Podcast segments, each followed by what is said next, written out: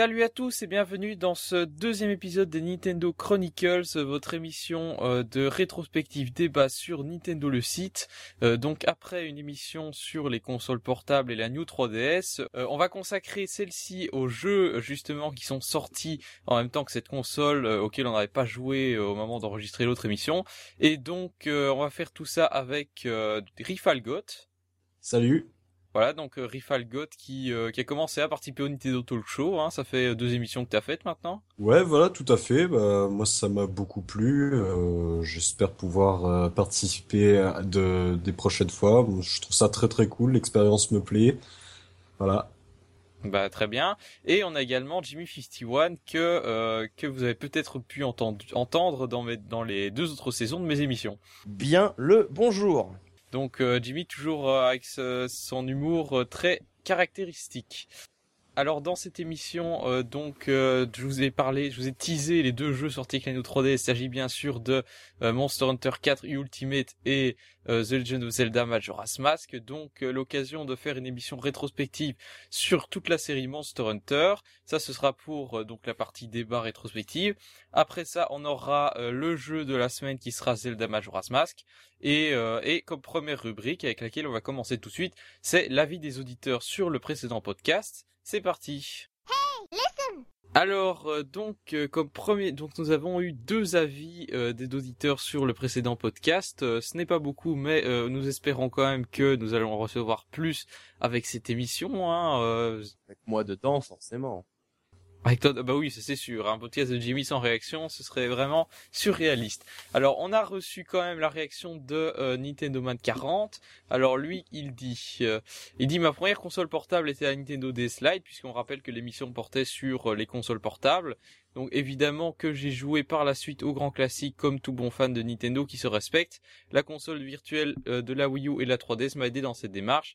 Ma console préférée est également la Nintendo DSi par nostalgie, donc ça doit être une des premières consoles qu'il a eu. Mais j'apprécie énormément la Nintendo 3DS. J'adore toutes ses fonctionnalités, notamment la 3D et le développement du online Nintendo Network sur cette génération. J'aime également l'impact de l'aspect euh, tout tout le temps connecté avec le Sword Pass et le Street Pass. Mais j'aime mieux le dire avant, je ne suis pas pour une future console qui doit obligatoirement être connectée régulièrement. Euh, par contre, je vois cela comme un plus. Alors, cette première partie d'avis, vos réactions? Alors, c'est vrai que euh, que la fin de son avis est un peu bizarrement euh, exprimée puisque il voit. Ouais, je... Ah oui. Bah, en fait, il est en train, il est en train de dire qu'il est d'accord pour la console, mais le fait qu'Internet soit une chose, comment dire, indispensable pour la console, il n'est pas pour. Parce que même dans le monde ou dans un monde encore comme aujourd'hui où tout le monde est connecté, il y a encore certaines personnes de, qui n'ont pas le Wi-Fi dans leur vie de tous les jours. Et donc je pense que que oui, une console qui serait qui doit être qui, qui non, comment dire, qui ce n'est même pas une possibilité pour elle d'être connectée, mais qui doit obligatoirement être connectée pour pouvoir euh, pouvoir être utilisée. Je pense que c'est une mauvaise idée aussi, comme lui. Ouais, tout à fait. Je pense que je pense que de toute façon, il fait allusion euh, à la fameuse affaire Microsoft avec la Xbox One, et c'est vrai que oui. sur ça, il y avait une grosse levée de bouclier de la part des joueurs. Et bon, je suppose que ça doit être quelqu'un de, de, plus jeune que nous puisqu'il a commencé avec la DSi et donc forcément, euh, je pense qu'on remarquera que la plupart du temps, nos consoles préférées, ce sont les premières auxquelles on, y a joué, donc ça, ça m'étonne pas tant que ça. Voilà, alors il a aussi réagi par rapport à la New 3DS, donc il dit je suis toujours en hésitation pour son achat, je trouve que le progrès purement technique est très intéressant, notamment la technologie et tracking, par contre l'aspect jeu me refroidit sur son achat, euh, je me demande s'il va y en avoir assez. Oui, c'est aussi une grande question qu'on a posée. Euh, ce qui m'a également refroidi et la future annonce euh, au plus ou moins proche, euh, donc annonce, oui, annonce plus ou moins proche d'une nouvelle console portable. Je me demande quand celle-ci sera annoncée. À l'E3 2015, je pense que c'est trop tôt. 2016 peut-être.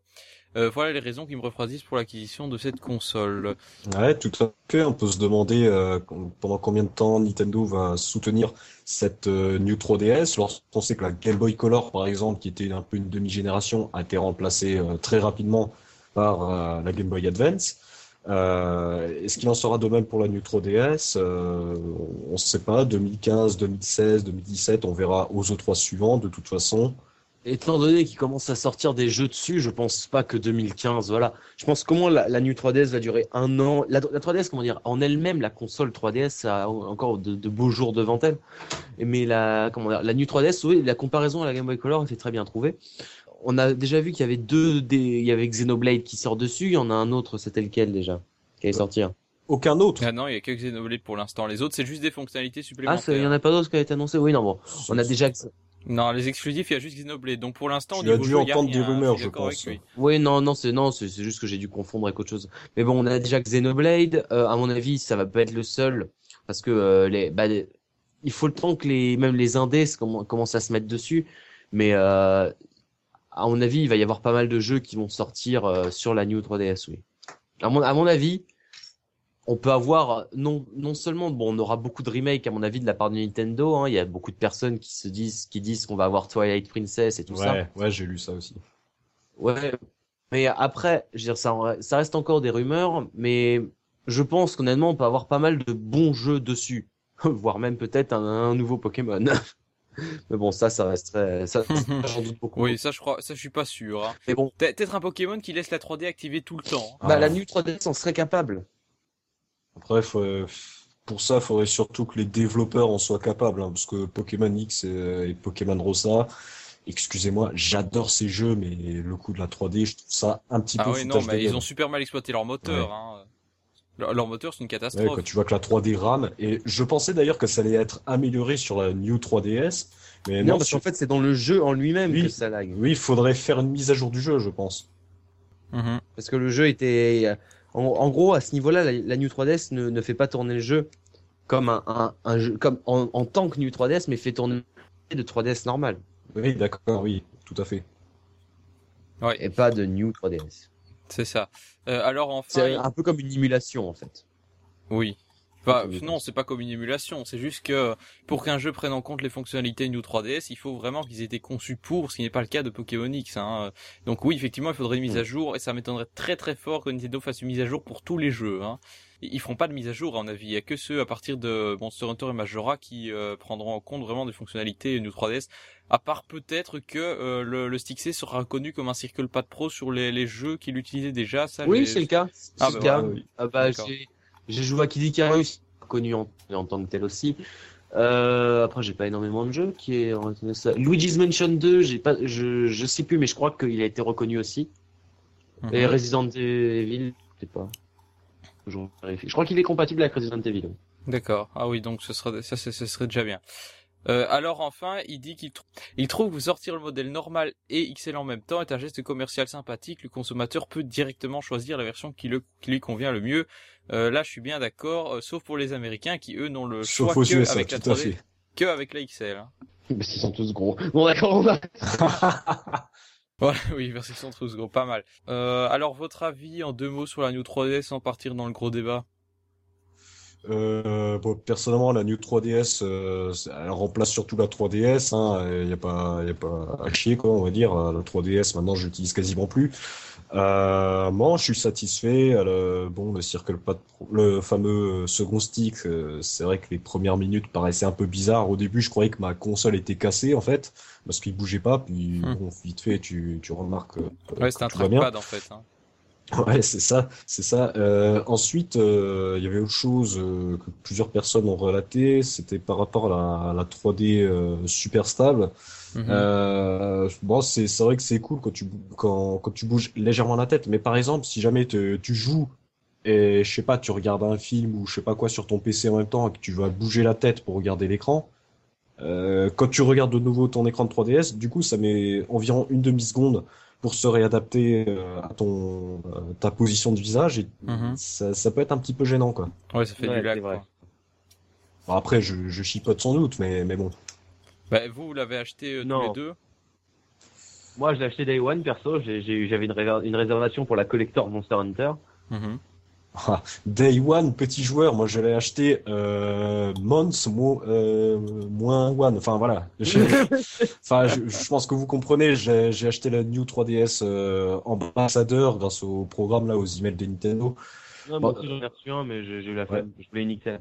Mais bon, après, je me dis quelque part, je regrette peut-être un petit peu quand même de l'avoir acheté 200 balles, parce que quand je vois qu'aujourd'hui au Leclerc, euh, je peux, je peux l'acheter 150 euros, je me dis mince, euh, pour deux trois coques, euh, c'est un petit peu bête d'avoir, d'avoir claqué 50 euros de plus, quoi. Mais bon. Plutôt, oui. ça c'est sûr. Euh, enfin voilà, d'accord. Donc euh, clairement, vous séduit par la New 3DS. Euh, vous, est-ce que vous regrettez de l'avoir acheté Non, du absolument pas. Magnifique en plus. Tellement belle. Ma jolie coque Monster Hunter. Ah oui, très jolie. Ah, elle est ah, magnifique. Ah ben voilà, très bien.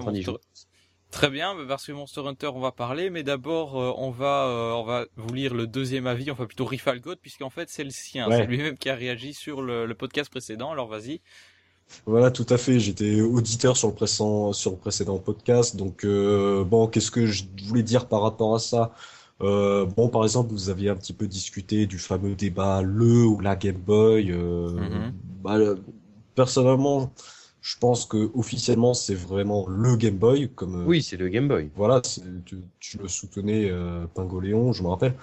Euh, après, avec l'habitude, euh, depuis l'enfance, moi je dis ma Game Boy. Je, je, sais que je me trompe, je sais que je fais tout le temps l'erreur, mais bon, euh, qu'est-ce que tu, qu'est-ce que tu peux quoi. Mhm. Après, ouais, sinon, euh, j'ai appris quelque chose de, de, super intéressant. Là, vous m'avez vraiment appris un truc. J'étais sur le cul. La Game Boy Micro, il y avait des coques interchangeables. Je savais pas du tout. Ah, ça, je savais pas non plus, tiens. Ah bah moi non plus, mais apparemment c'est bah, Fry qui nous a dit ça. Euh, effectivement, la Game Boy Micro est passée tellement inaperçue que. C'est ça, c'est ça, euh, malheureusement. Sinon... Qui en a déjà eu une ici de Game Boy Micro? Euh, je... Bah pas moi. Non, parce que je me, je, je, me suis souvent demandé si je m'en achetais une, je devais m'en acheter une, mais je l'ai jamais fait. Donc sinon, qu'est-ce que je voulais dire? Bon, vous aviez euh, parlé également de la New 3DS et donc euh, de Xenoblade Chronicles 3D. Euh, alors c'est vrai qu'avec avec Pingoléon, souvent dans les commentaires sur différents forums, on se lance un petit peu dans des dans des petits débats. Pas donc ce que je voulais dire par rapport à là, c'est que j'étais pas tout à fait d'accord par rapport au terme portage remake, parce que je pense que remake signifie refaire le jeu, refaire son moteur graphique. Alors effectivement, je suis d'accord euh, pour dire que Xenoblade Chronicles sur 3DS, sur New 3DS, est pas vraiment plus joli que la version Wii. Ça, bon, c'est difficile de le défendre, je suis d'accord. Mais je pense qu'il y a tout de même eu euh, une refonte entière de, du moteur, du moteur physique et du moteur graphique. Euh, donc je pense pas vraiment que ça soit exact de parler de portage, parce que portage, on va plutôt parler de portage lorsque le, le moteur euh, ne va pas être refait complètement, comme par exemple le fameux Resident Evil euh, Rebirth HD euh, Super Edition là sur PS4. Euh, bon, là, on peut clairement parler de, de, portage parce que les mecs ils se sont pas foulés quoi. Ouais, attends, alors pour toi, Resident Evil Révélation HD, c'est un remake? Non, c'est pas un remake, c'est un portage parce oui, que bah alors c'est pas le même moteur. Hein. T'as un moteur 3D, c'est un moteur euh, PS360. Euh... Je tu vas, tu vas pas me dire que les deux jeux savent tourner avec le même moteur, ça je te, je te crois pas. Hein. Bah, euh, lorsque lorsque je, je vois le jeu, j'ai pas l'impression en tout cas euh, qu'il a été complètement refait quoi. Oui, alors pour toi c'est juste une impression. Oui, bah alors euh, voilà. la version 3D, elle a été complètement refaite en downgrade. Bon, euh, je crois que, que je crois que c'est une question de point de vue euh, sur la définition du remake. Même si pour moi pour un remake, il faut au moins quelques années d'écart et ici bon je pense pas vraiment qu'on puisse parler d'un remake dans la mesure où il n'y a aucune nouvelle fonctionnalité. Mais voilà, je pense qu'on va pas relancer le débat là-dessus. Oui, tout à fait. on a déjà pas mal débattu un peu partout. je crois que la question ne sera jamais tranchée. Euh, sauf si Jimmy a quelque chose à ajouter sur ce point. Ah bah on peut pas savoir. Techniquement, on n'a pas encore le jeu sous les mains. Mais euh, comment dire, un, portage, ce serait comment dire où tu prends exactement le même jeu et tu fais quasi aucune, aucune modification. Euh, alors qu'un remake, ce serait où tu as des grosses modifications, comme euh, Rossa, justement. On passe d'un jeu Game Boy à un jeu 3DS où on a une refonte graphique totale. Que là, de ce qu'on a vu pour le moment des, comment dire, de Xenoblade, c'est quand même très semblable au graphisme Wii, on dirait. Ça a juste été légèrement adapté pour pouvoir tourner sur, euh, sur 3D. Donc pour le moment, on peut tout. On, moi, je dirais que c'est un portage. Après, tant qu'on aura, on, on, on, sera pas in-game et qu'on n'aura pas vu des choses nouvelles, pour le moment, c'est un portage, oui. Pour conclure ce, ce, débat, je dirais tout simplement euh, que ce soit sur euh, New 3DS ou sur Wii, jouez à Xenoblade Chronicles. Voilà, c'est ça. Mais il faut que je me le fasse, moi. Mais privilégie quand même la version Wii. Si je peux l'acheter à prix décent, évidemment. oui, voilà. Ah non, parce que euh, privilégier la version Wii, c'est plus facile à dire qu'à faire. Voilà. Et si on me parle de Dolphin, je ne répondrai pas à ça. ouais. C'est ah oui, pas faux. Euh, alors donc tu disais que ta première portable préférée était la Game Boy Color. Euh, ouais, tout à fait.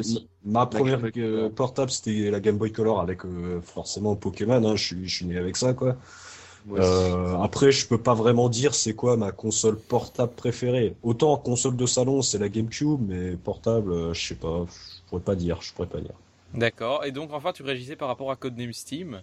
Ouais, tout à fait. Donc comme Name Steam, euh, j'ai fait la démo. ce que je peux dire, c'est qu'à la base, j'étais pas vraiment emballé par le jeu à cause de sa direction artistique. Euh, le style steampunk euh, londonien, j'aime bien, mais par contre, euh, je trouvais que mélanger un univers complètement américain avec Abraham Lincoln, etc., je trouvais ça complètement what the fuck. Bon, après, sinon, génial. personnellement, je, bon, je suis amateur un peu de, de Fire Emblem et surtout des, des deux Advance Wars sur DS. Euh, donc, en jouant à, à cette démo, j'ai complètement retrouvé la grandeur d'Intelligent System dans, dans ce gameplay. C'est la stratégie pure. Euh, complètement dans la stratégie quoi. Et j'ai entendu plusieurs fois, euh, je sais plus si c'était dans votre podcast ou ailleurs, j'ai entendu souvent parler de TPS. Euh, moi, je suis pas d'accord. TPS, ah, avec justement, dans le podcast, on disait qu'il y avait très peu d'éléments de TPS et que c'était surtout du ah, jeu tactique. Hein. Tout à fait. Pour moi, euh, Name Steam est autant TPS que Zelda est un RPG, si on accepte Zelda 2. Ouais, c'est un peu Ce que je veux dire, c'est que t'as des éléments TPS, mais c'est tout. C'est pas ce qui caractérise le jeu, quoi. Ouais, le jeu est très bien. Et le jeu est compatible, est compatible New 3DS aussi. Hein. Ouais, tout à fait, le, le, stick, ouais. Mais maintenant, ils sont quasiment tous euh, compatibles New 3DS. Hein. Les jeux à, à venir. Euh. Vu qu'on en parlait, on en parlait il y a pas longtemps. Voilà, puis sinon, qu'est-ce que je disais? Bon, j'ai beaucoup aimé les, les, musiques qui sont un peu dans un style rock metal industriel. Euh, ah oui, les musiques sont excellentes. Je les avais pas, je les avais pas entendues au moment d'enregistrer le podcast. Après, j'ai refait la démo avec le casque et c'était génial. Hein. Ah ouais, euh, moi je, je sais pas si vous jouez au Advance Wars, mais j'ai beaucoup ressenti la touche euh, Advance Wars euh, Dark Conflict surtout. Non, jamais touché au Advance Wars, perso. D'accord. Quand j'étais gamin, j'étais plus dans les, dans les jeux qui étaient énergiques. D'accord. Après, je sais pas vous, j'ai remarqué deux petits défauts par rapport au gameplay que j'ai pas vraiment compris. D'abord, la portée des ennemis. En fait, parfois, tu, tu vas pouvoir repérer un ennemi qui est au loin mais tu vas pas pouvoir le shooter. Oui, oui, c'est vrai, c'est difficile de savoir à quelle distance tu peux vraiment pouvoir les shooter, et puis tu te prends une embuscade sans, comprendre ce qui t'arrive. C'est ça, les, les, embuscades, les embuscades sont un petit peu fait bizarres. Euh, sur Advance Wars, en fait, dans Advance Wars, c'est un jeu où tu vas déplacer tes troupes sur une sur une map 2D euh, sans, sans pouvoir. C'est un peu comme des Fire Emblem, en fait. C'est ça, exactement. Euh, sauf que dans Advance Wars, tu, tu peux jouer à un mode de jeu où en fait t'as pas de luminosité, tu vois pas les ennemis euh, au loin. Tu, pour les voir, il faut que tu avances tes, tes unités. Et ah, un truc quoi. Voilà, c'est ça, et, un peu comme une vraie guerre quoi.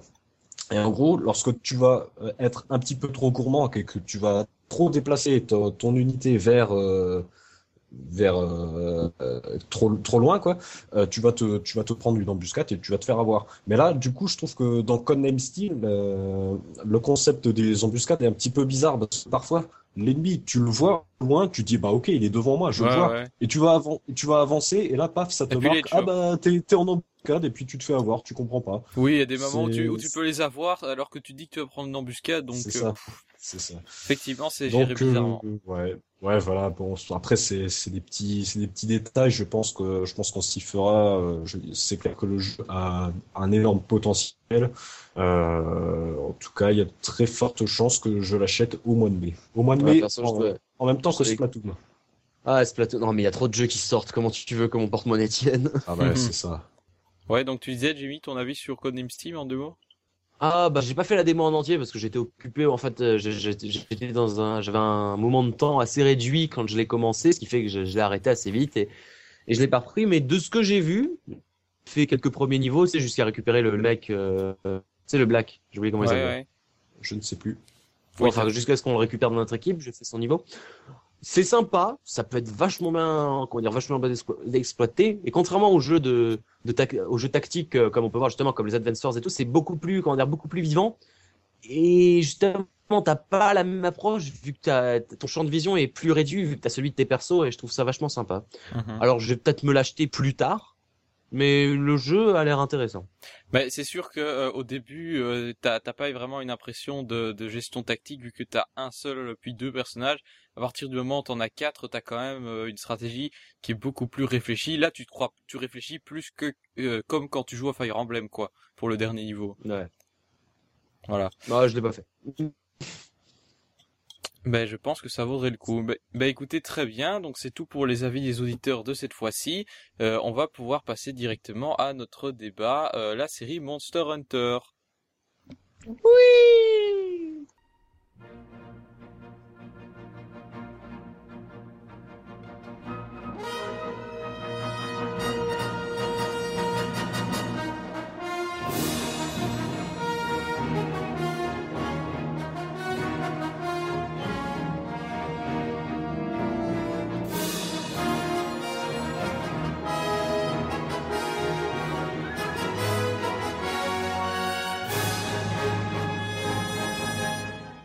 Euh, donc, euh, dans notre euh, dans notre podcast de cette semaine, on a décidé de vous faire une rétrospective sur la série Monster Hunter, en profitant bien sûr de la sortie de l'épisode 4 sur 3DS et New Nintendo 3DS. Alors, Monster Hunter, c'est une série de Capcom qui a débuté à la base sur les consoles Sony.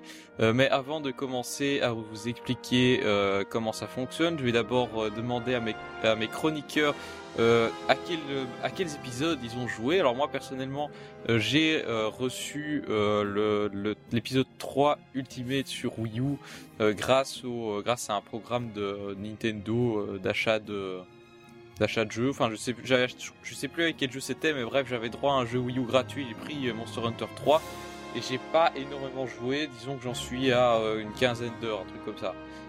Bah, pour ma part, c'est quasiment exactement la même chose que Pingoléon 3000. Je pense que toi, tu Monster Hunter 3 sur Wii U, t'as dû l'avoir avec Mario Kart 8, je pense. Oui. Ça va être ça.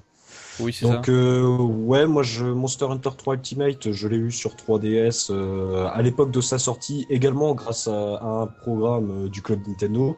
Donc, j'ai eu gratuitement dématérialisé. Et je vais vous expliquer également pourquoi j'aime pas le dématérialisé. Hein. Le problème, c'est que ma carte SD a bugué c'est pour ça que j'ai pu faire que 25 heures de jeu et j'ai un petit peu été dégoûté euh, de perdre ma. Voilà, hashtag ma life, hein, bien évidemment.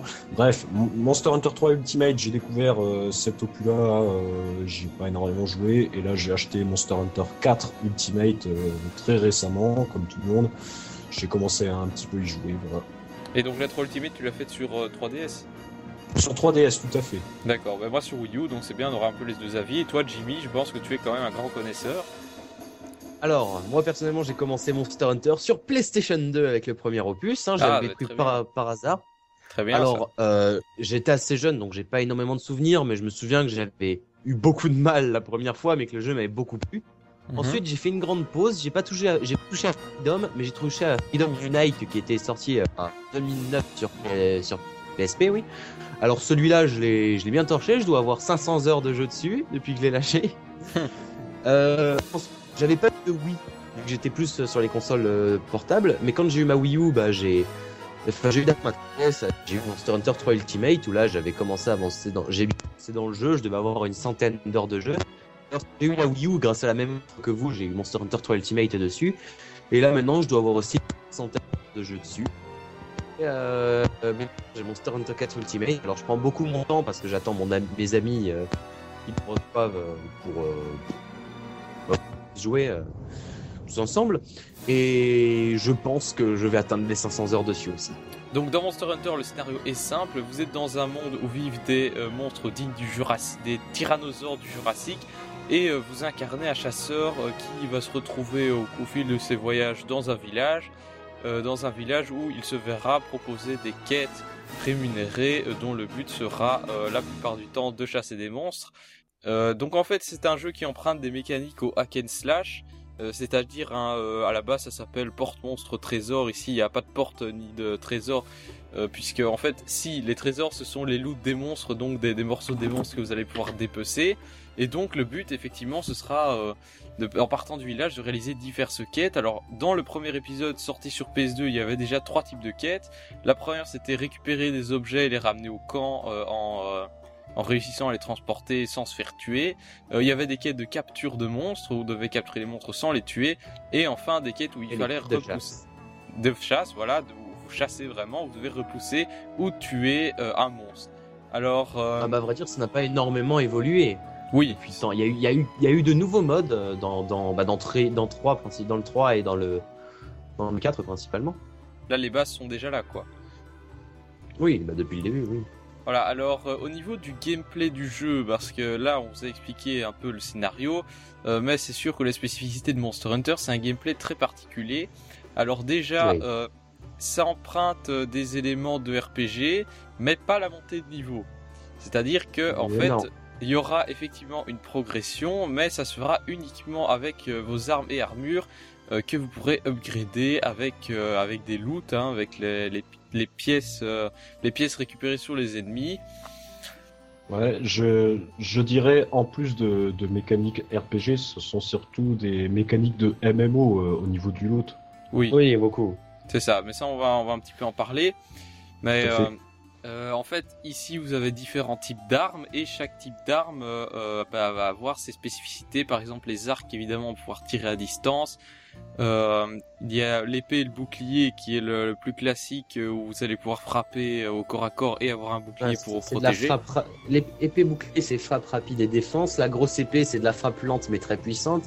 Il y a le katana qui serait de la frappe puissante et rapide. le lance-flingue qui serait de la, bah, de la lance et du flingue techniquement. Donc c'est assez lent mais puissant. Et il y a une défense, il y a un bouclier de défense. Enfin voilà. Oui, voilà, donc euh, euh, chacun va vraiment adapter sa façon de jouer à l'arme qu'il utilise. Alors par contre, euh, au niveau de la prise en main du jeu, je pense que dès le début, c'était vraiment réservé aux hardcore gamers parce que c'est vraiment très rigide et sans et sans visée, enfin sans ciblage. Donc contrairement à Zelda euh, un Zelda Ocarina of Time qui avait inventé justement le système de ciblage pour être toujours tourné face aux monstres. Ici, bah, il va falloir euh, recadrer la caméra à chaque fois, euh, sinon bah, vous n'arriverez pas à frapper le monstre correctement, ce qui rend ça assez pénible pour certains et c'est un challenge pour les autres. Donc, oui, il y a une autre critique que pas mal de personnes pourraient faire, c'est par rapport aux monstres, on ne voit pas leur point de vie.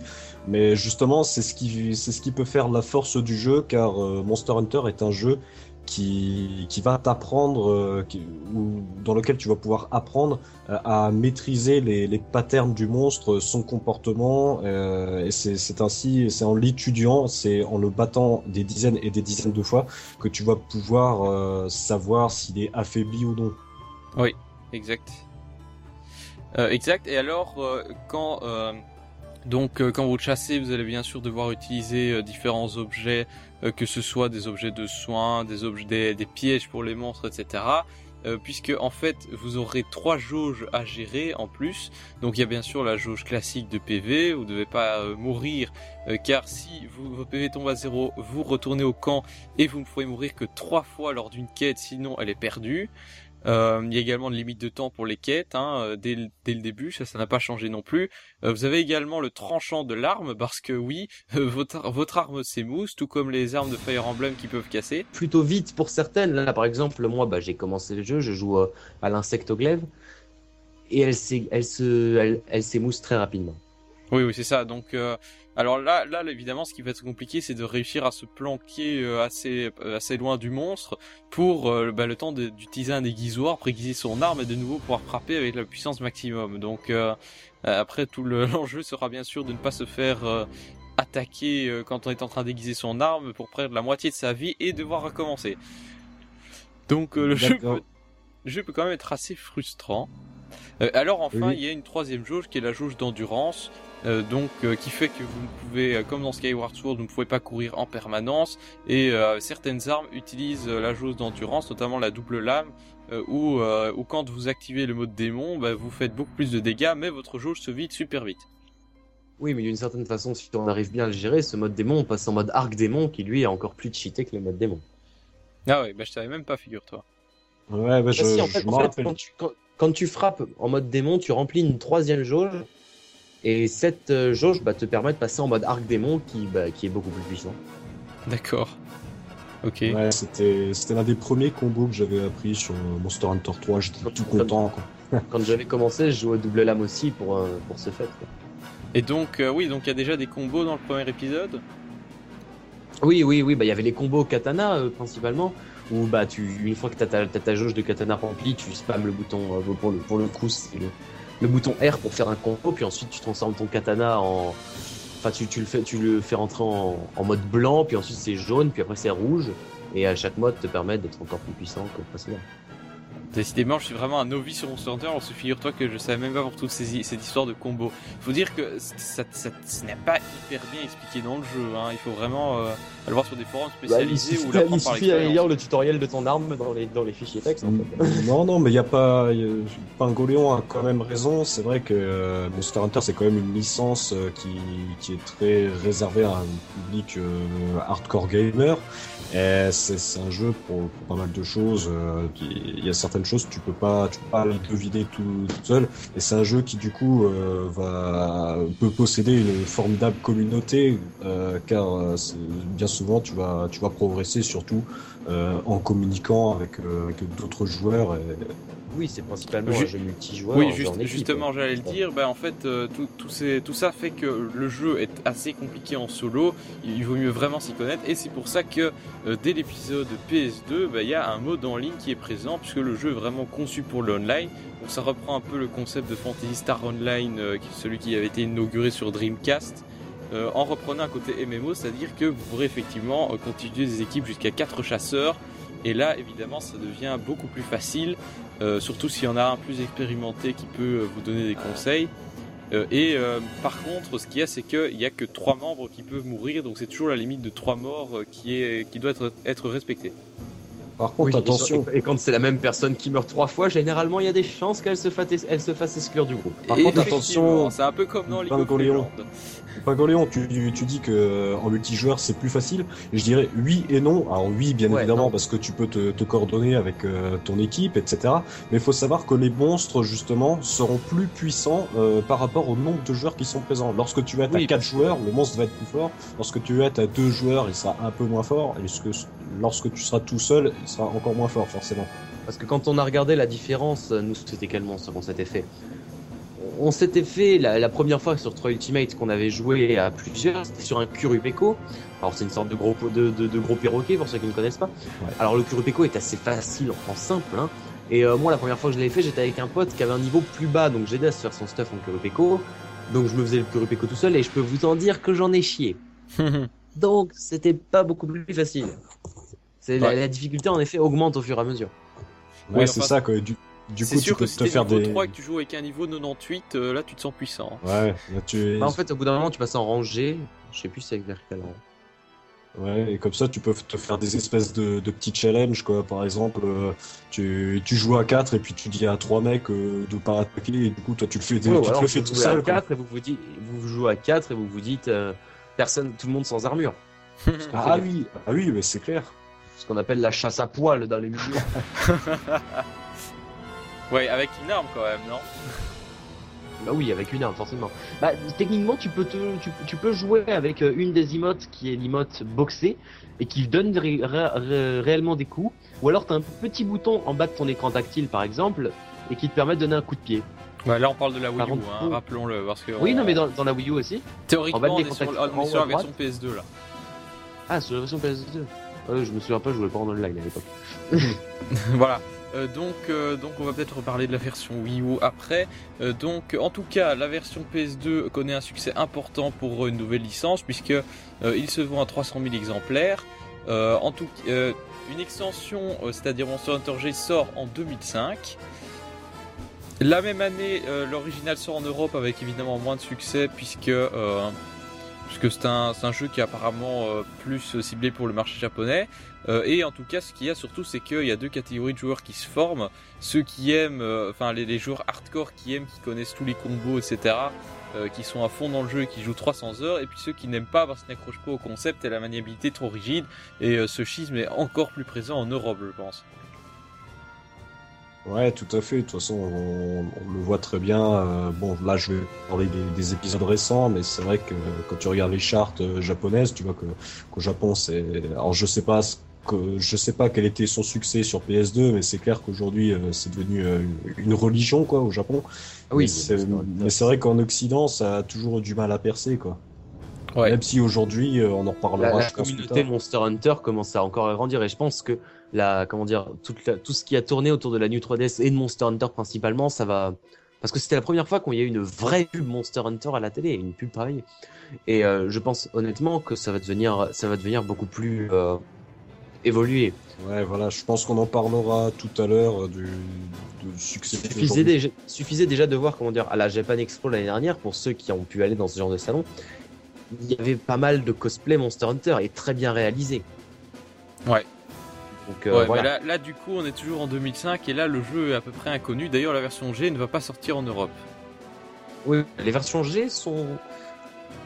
Non, en fait, au, au, début, c'était l'inverse de ce qui se passe maintenant. Au début, on n'avait pas les versions G et maintenant, c'est l'inverse. On n'a pas les versions bêta, on va dire.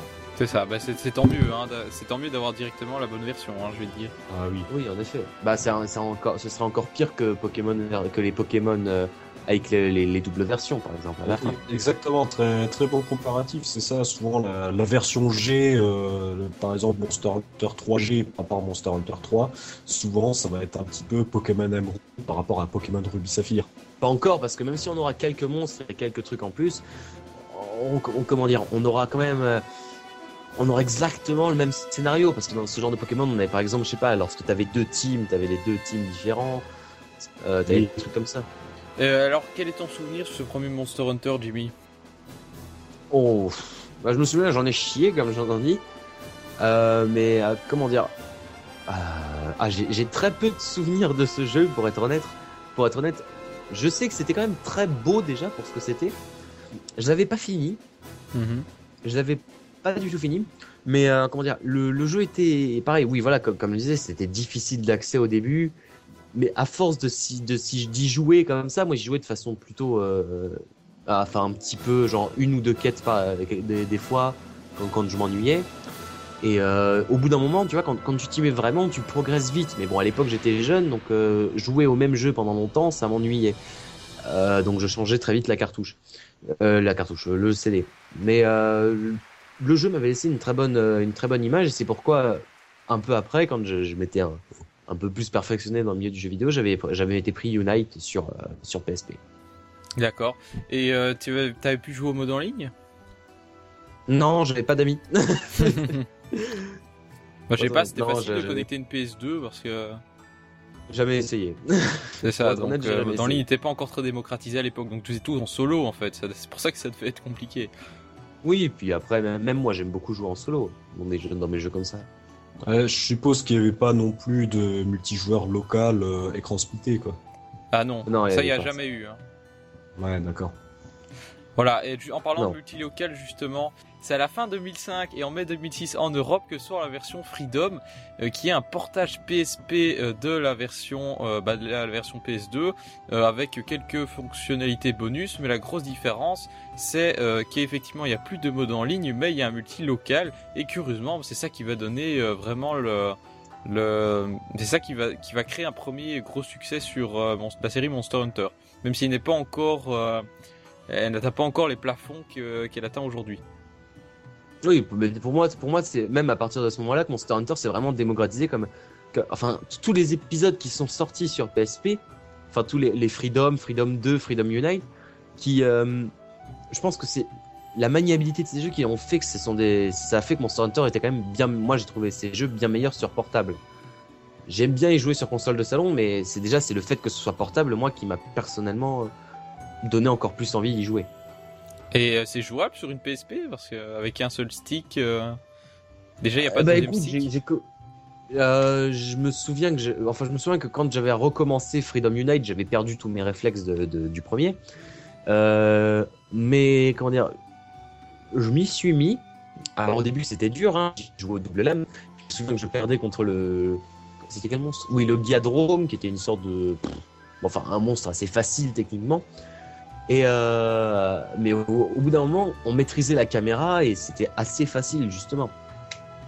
Ah oui, d'accord. Mais euh, c'est vrai qu'il faut un temps d'adaptation. Est-ce qu'il y avait des phases sous l'eau à l'époque? Non, ah les phases sous l'eau sont encore ah, ça va alors. C'est la version 3. Ça retire déjà une grosse difficulté, je pense. je pense aussi. Ouais. Hein bah honnêtement, les, les phases sous l'eau ne sont pas si difficiles que ça. Ah bah ça on en parlera après je pense. Hein. On va débattre des phases sous l'eau un peu plus tard. Plus de possibilités d'esquiver. Alors la version PSP, euh, la version PSP fait en fait déjà euh, le meilleur démarrage de la console au Japon. et c'est à l'époque le jeu le plus vendu. D'ailleurs, je me demande même si ça, ça l'est pas toujours avec plus d'un million d'unités. Alors le multilocal permet aussi la naissance d'une d'une petite communauté, mais c'est ah oui.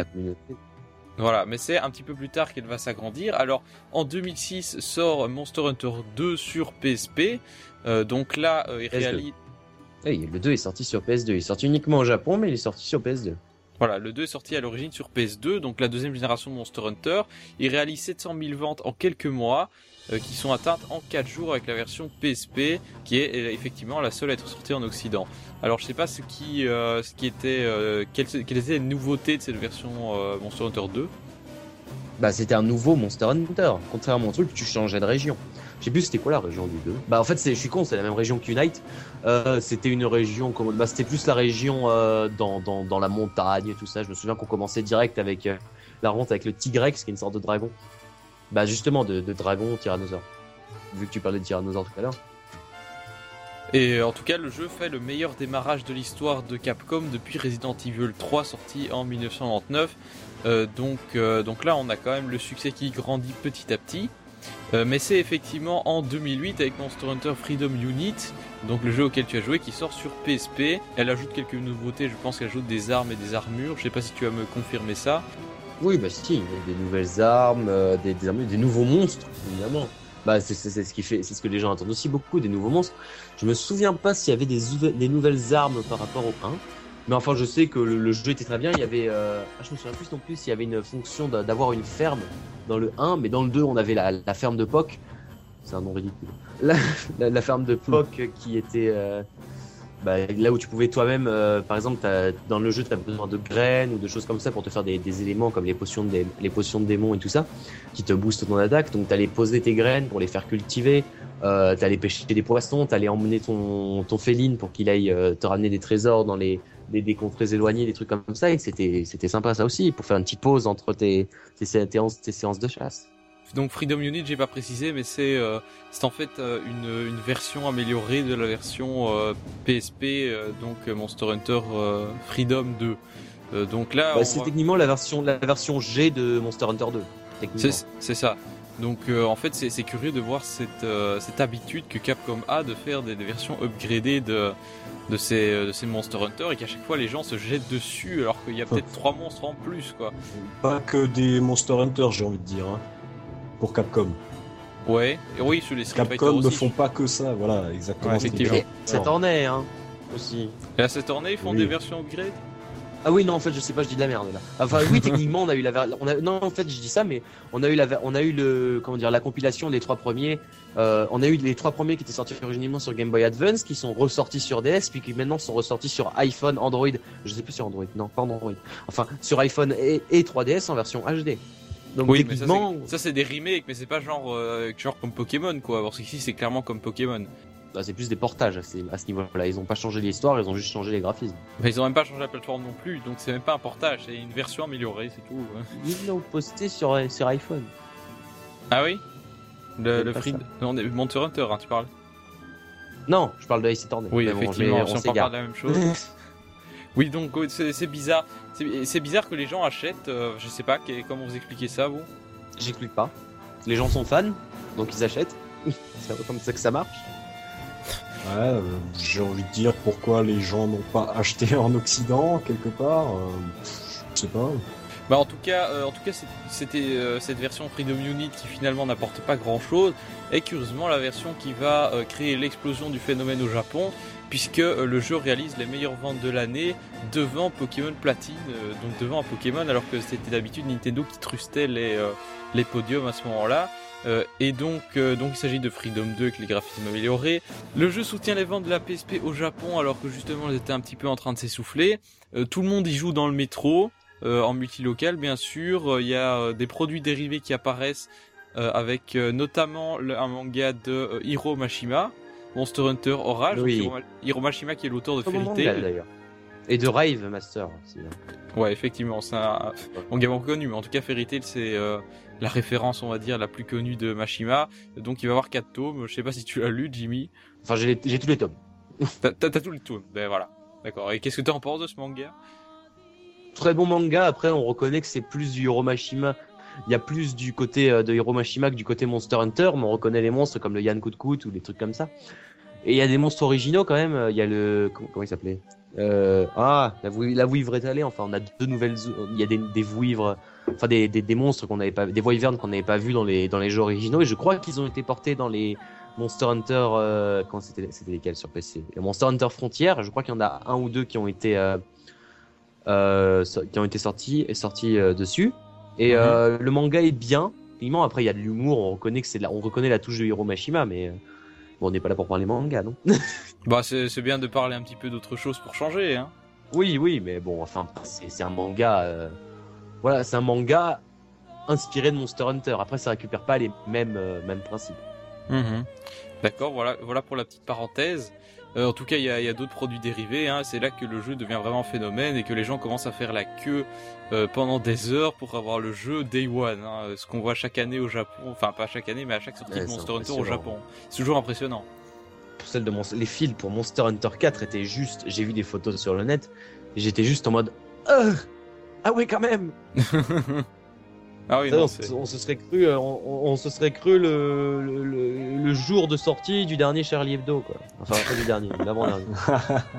enfin, je sais que c'est pas bien de faire des blagues là-dessus, mais voilà, quoi, c'était Il faut, il faut rigoler. Hein. Oui, après tout. Oui, voilà. Mais donc, euh, donc Jimmy, quelle est ton expérience sur ce Monster Hunter euh, portable, du coup? Lequel? Bah, le Freedom Unit. Ah, bah, je l'ai fini. Enfin, fini. Oui, techniquement. Bah, le, jeu est très bon. Comment dire, c'est un très bon Monster Hunter. C'était même, euh, bah, ça a été celui, celui qui m'a vraiment mis dans la série, on va dire. Ouais, donc tu fais partie de tous ceux qui ont commencé avec cette version, en fait. Et, techniquement, j'ai vraiment commencé Monster Hunter avec cette version. J'avais tripatouillé le, le, le, milieu un peu avant, mais quand je me suis vraiment plongé dans le jeu, c'était avec cette version. Et euh, franchement, c'est un très bon Monster Hunter. Hein. Il, il, il, Moi, perso, j'ai adoré j'ai adoré. J'y joue même encore à côté du 3 et du 4. Le 3, j'y joue en, ligne avec quelques amis. Et celui-là, j'y joue souvent, bah, justement, dans, dans, le métro, dans les trucs comme ça, dans, les trains. Quand j'ai la flemme de sortir ma 3DS. Hmm. D'accord, très bien. Euh, donc, euh, donc pour continuer dans les jeux de la série principale, parce qu'on va le voir, il y a aussi eu des, euh, des, euh, des spin-offs entre guillemets.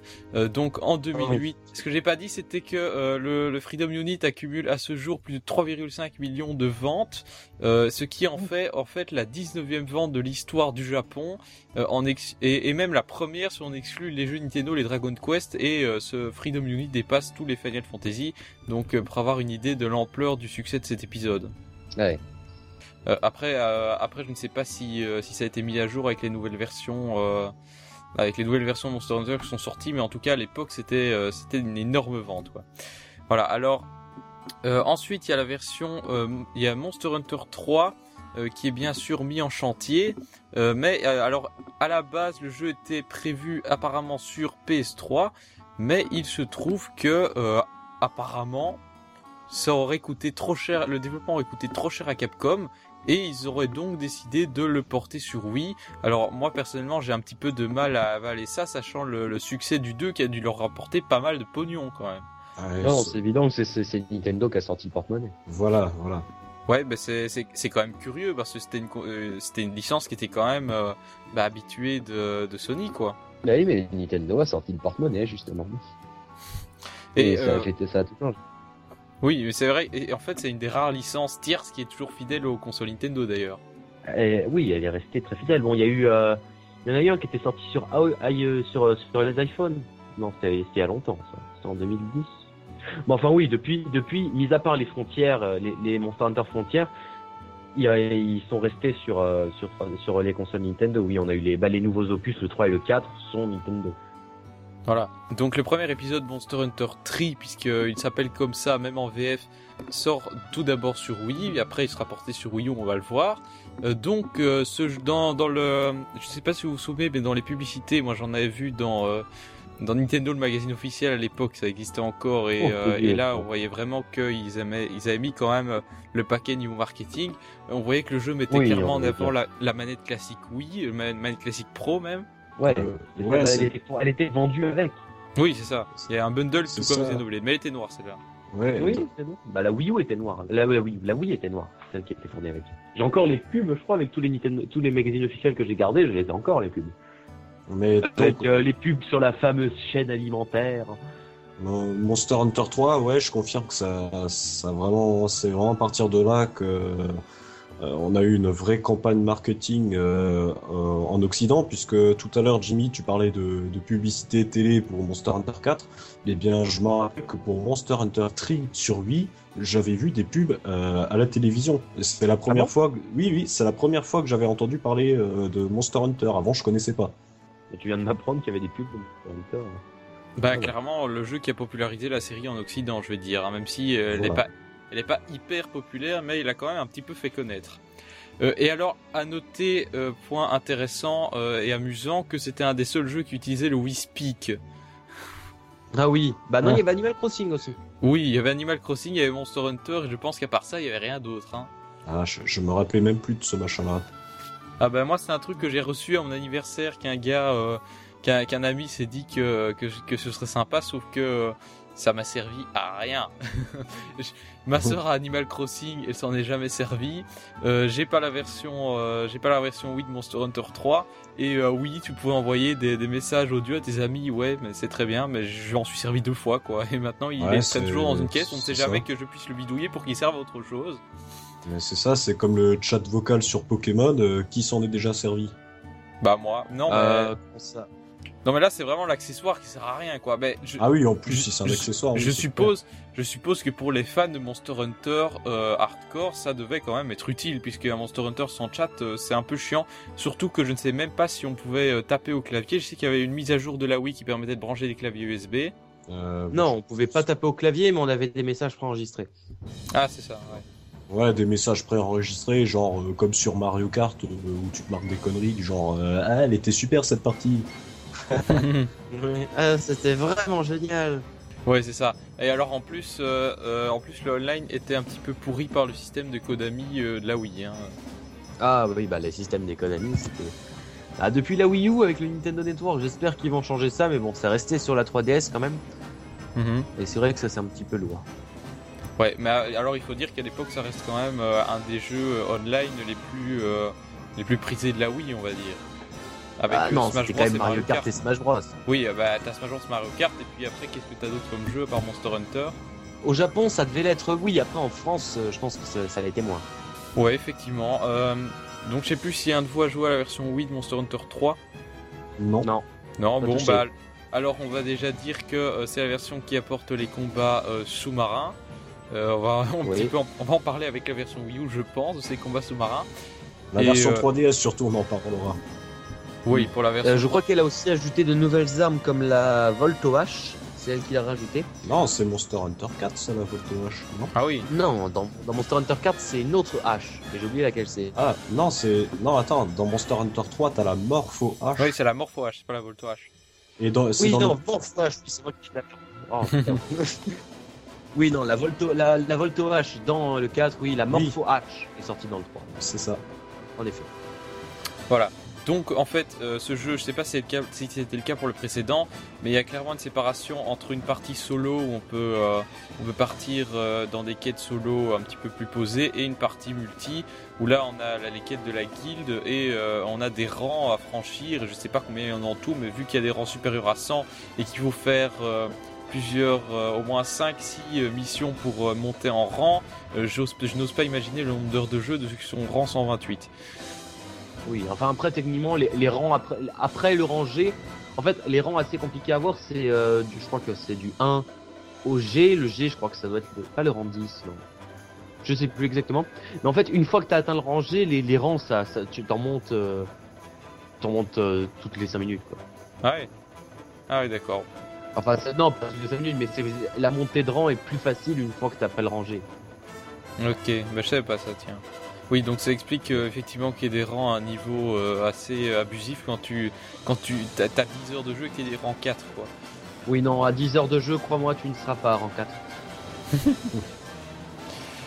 ouais, bah écoute, moi j'ai quoi? Je dois avoir 15 heures de jeu, je suis je me demande si je suis pas rang 4. En tout cas, je suis au moins rang 3. Ah, non, si tu parles des quêtes du jeu, de, du, de ton du village en Ah oui, non. Si t'es au, si au quai de 3 étoiles, ça veut pas forcément dire ça. Non, parce que nous, Non, mais c'est séparé en fait. Il y a clairement une séparation entre les quêtes du village et les quêtes du multi. Genre, tu peux être rang bah, 5 en multi vers les quêtes de base au village, quoi. Oui, oui, en effet. Mais quand même, 15 heures de jeu en 4, c'est pas très. Ou alors, t'as vraiment rushé le jeu et t'as as des armures de merde. ouais. Non, mais je te le dis. Non mais j'ai, faut dire que j'ai joué online avec des mecs de niveau cheaté, donc en fait j'ai pas foutu grand chose à part taper une fois de temps en temps et me planquer pour essayer de pas crever, tu vois.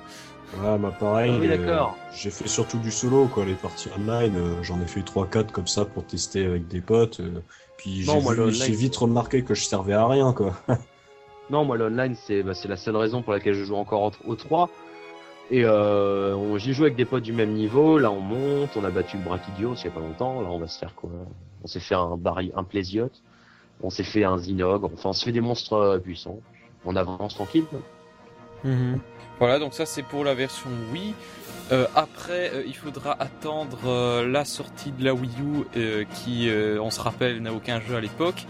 Euh, pour euh, justement qu'un portage, euh, qu'un portage ou plutôt qu'un ouais portage remake, on va pas refaire le débat là-dessus. Mais Je suis d'accord pour portage. Hein. ouais, pour le coup c'est plus un portage, un portage avec quelques fonctions en plus sur Wii U et sur 3DS, qui va d'abord sortir dans un premier temps au Japon et puis il y aura une version G qui va débarquer en Europe.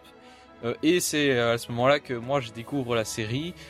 puisque puisque j'ai la possibilité d'avoir le jeu gratuitement donc là j'ai j'ai fait quelques missions avec Blazichar euh, qui euh, malheureusement n'a pas pu participer à ce podcast mais je pense qu'il en avait très envie. Euh, donc, donc toi aussi Rifalgot c'est là-dessus que tu as commencé. et voilà donc j'ai découvert un peu la série comme ça.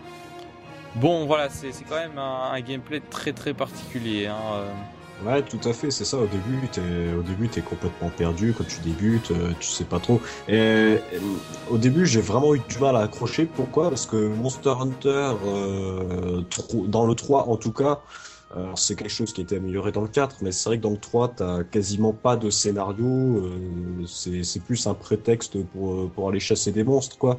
Et du coup, je, me disais, au début, comme première impression, je me disais, c'est dommage, on a, on a un jeu un peu, euh, un peu aventure comme ça, mais tu fais pas vraiment d'aventure. Enfin, euh, j'avais été un petit peu refroidi. Après, c'est clair que Monster Hunter, c'est un jeu, tu, tu accroches vraiment quand t'as fait 50 heures. C'est ça, ouais. Parce qu'avant, tu connais rien. À ce moment-là, tu joues le jeu.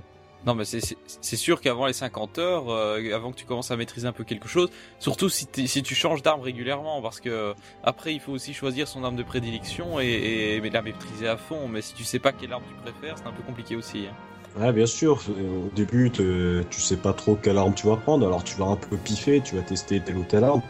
Et le problème, c'est que bah, dans Monster Hunter, c'est très difficile de, de pouvoir euh, faire évoluer ne serait-ce qu'une seule arme. Alors tu peux pas vraiment tester euh, toutes les armes à, à haut niveau euh, comme ça quoi.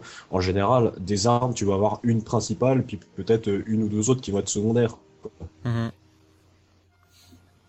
Oui, tout à fait. Non, moi, enfin, tu, tu peux te main, te main dans, dans, dans, dans, dans pas mal d'armes différentes. Hein. J'ai des moi, personnellement, je mets quoi? Bah, dans le 4, je me fais la, la, la, la, les épées longues, les doubles lames. Honnêtement, je, je, joue avec presque tout épée longue, double lame, épée bouclier, euh, double lame. Enfin, double lame, j'ai déjà dit, épée longue. Enfin, ouais. Avec tout. Donc, tu joues beaucoup avec les Après, généralement, c'est bien de gérer deux armes. oui, bon. Tu, tu, c'est bien n'empêche de, de, de, se main dans deux armes différentes, ce qui serait donc les armes de jet comme l'arc ou les fusils arbalètes, voire même le lance-flingue et les et une arme proche euh, qui serait plutôt une épée ou euh, une hache un marteau. Mais euh, voilà. Mhm. Ouais, alors euh, on peut peut-être souligner aussi les différences entre la version Wii U et 3DS. Euh, bon, déjà, Nintendo a la bonne idée de proposer, enfin pas Nintendo, Capcom elle a bonne idée de proposer un transfert de sauvegarde qui permet de, bon, c'est d'un côté c'est pour nous faire acheter les deux versions, mais de l'autre, ça nous permet effectivement de commencer la partie sur Wii U pour jouer online et puis de transférer ta sauvegarde sur la version 3DS pour en jouer en local avec tes amis, je ne sais pas moi, à UD Scene par exemple. Mais par contre, euh, du coup, la version 3DS effectivement proposait du multi local, mais pas de online. Euh, par contre, il y, avait moyen oui de. Non. Oui et non. Oh oui, il fallait passer par une, par une Wii U, c'est ça? Voilà, si tu connectais ta 3DS avec, avec euh, un jeu sur Wii U, en gros, tu pouvais jouer en ligne, quoi. Ouais, c'est ça. Donc attends, tu t'en servais juste comme manette en fait, c'est ça le truc. Euh, Non, tu non, tu regardais quand même ton écran de 3DS parce que sur, sur Wii U, vu que t'avais pas d'écran splitté, euh, c'est pas comme Super Smash Bros. Hein. Bah alors attends, alors ça marchait comment? Il y a moyen que t'aies euh, un possesseur de version Wii U qui joue avec un possesseur de version 3DS contre deux autres personnes qui sont ailleurs dans le monde? C'est ça, c'est ça.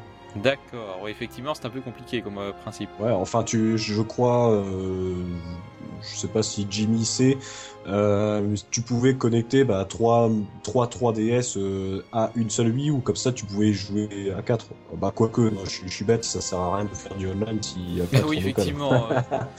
effectivement. oui, c'est le principe. C'est ça.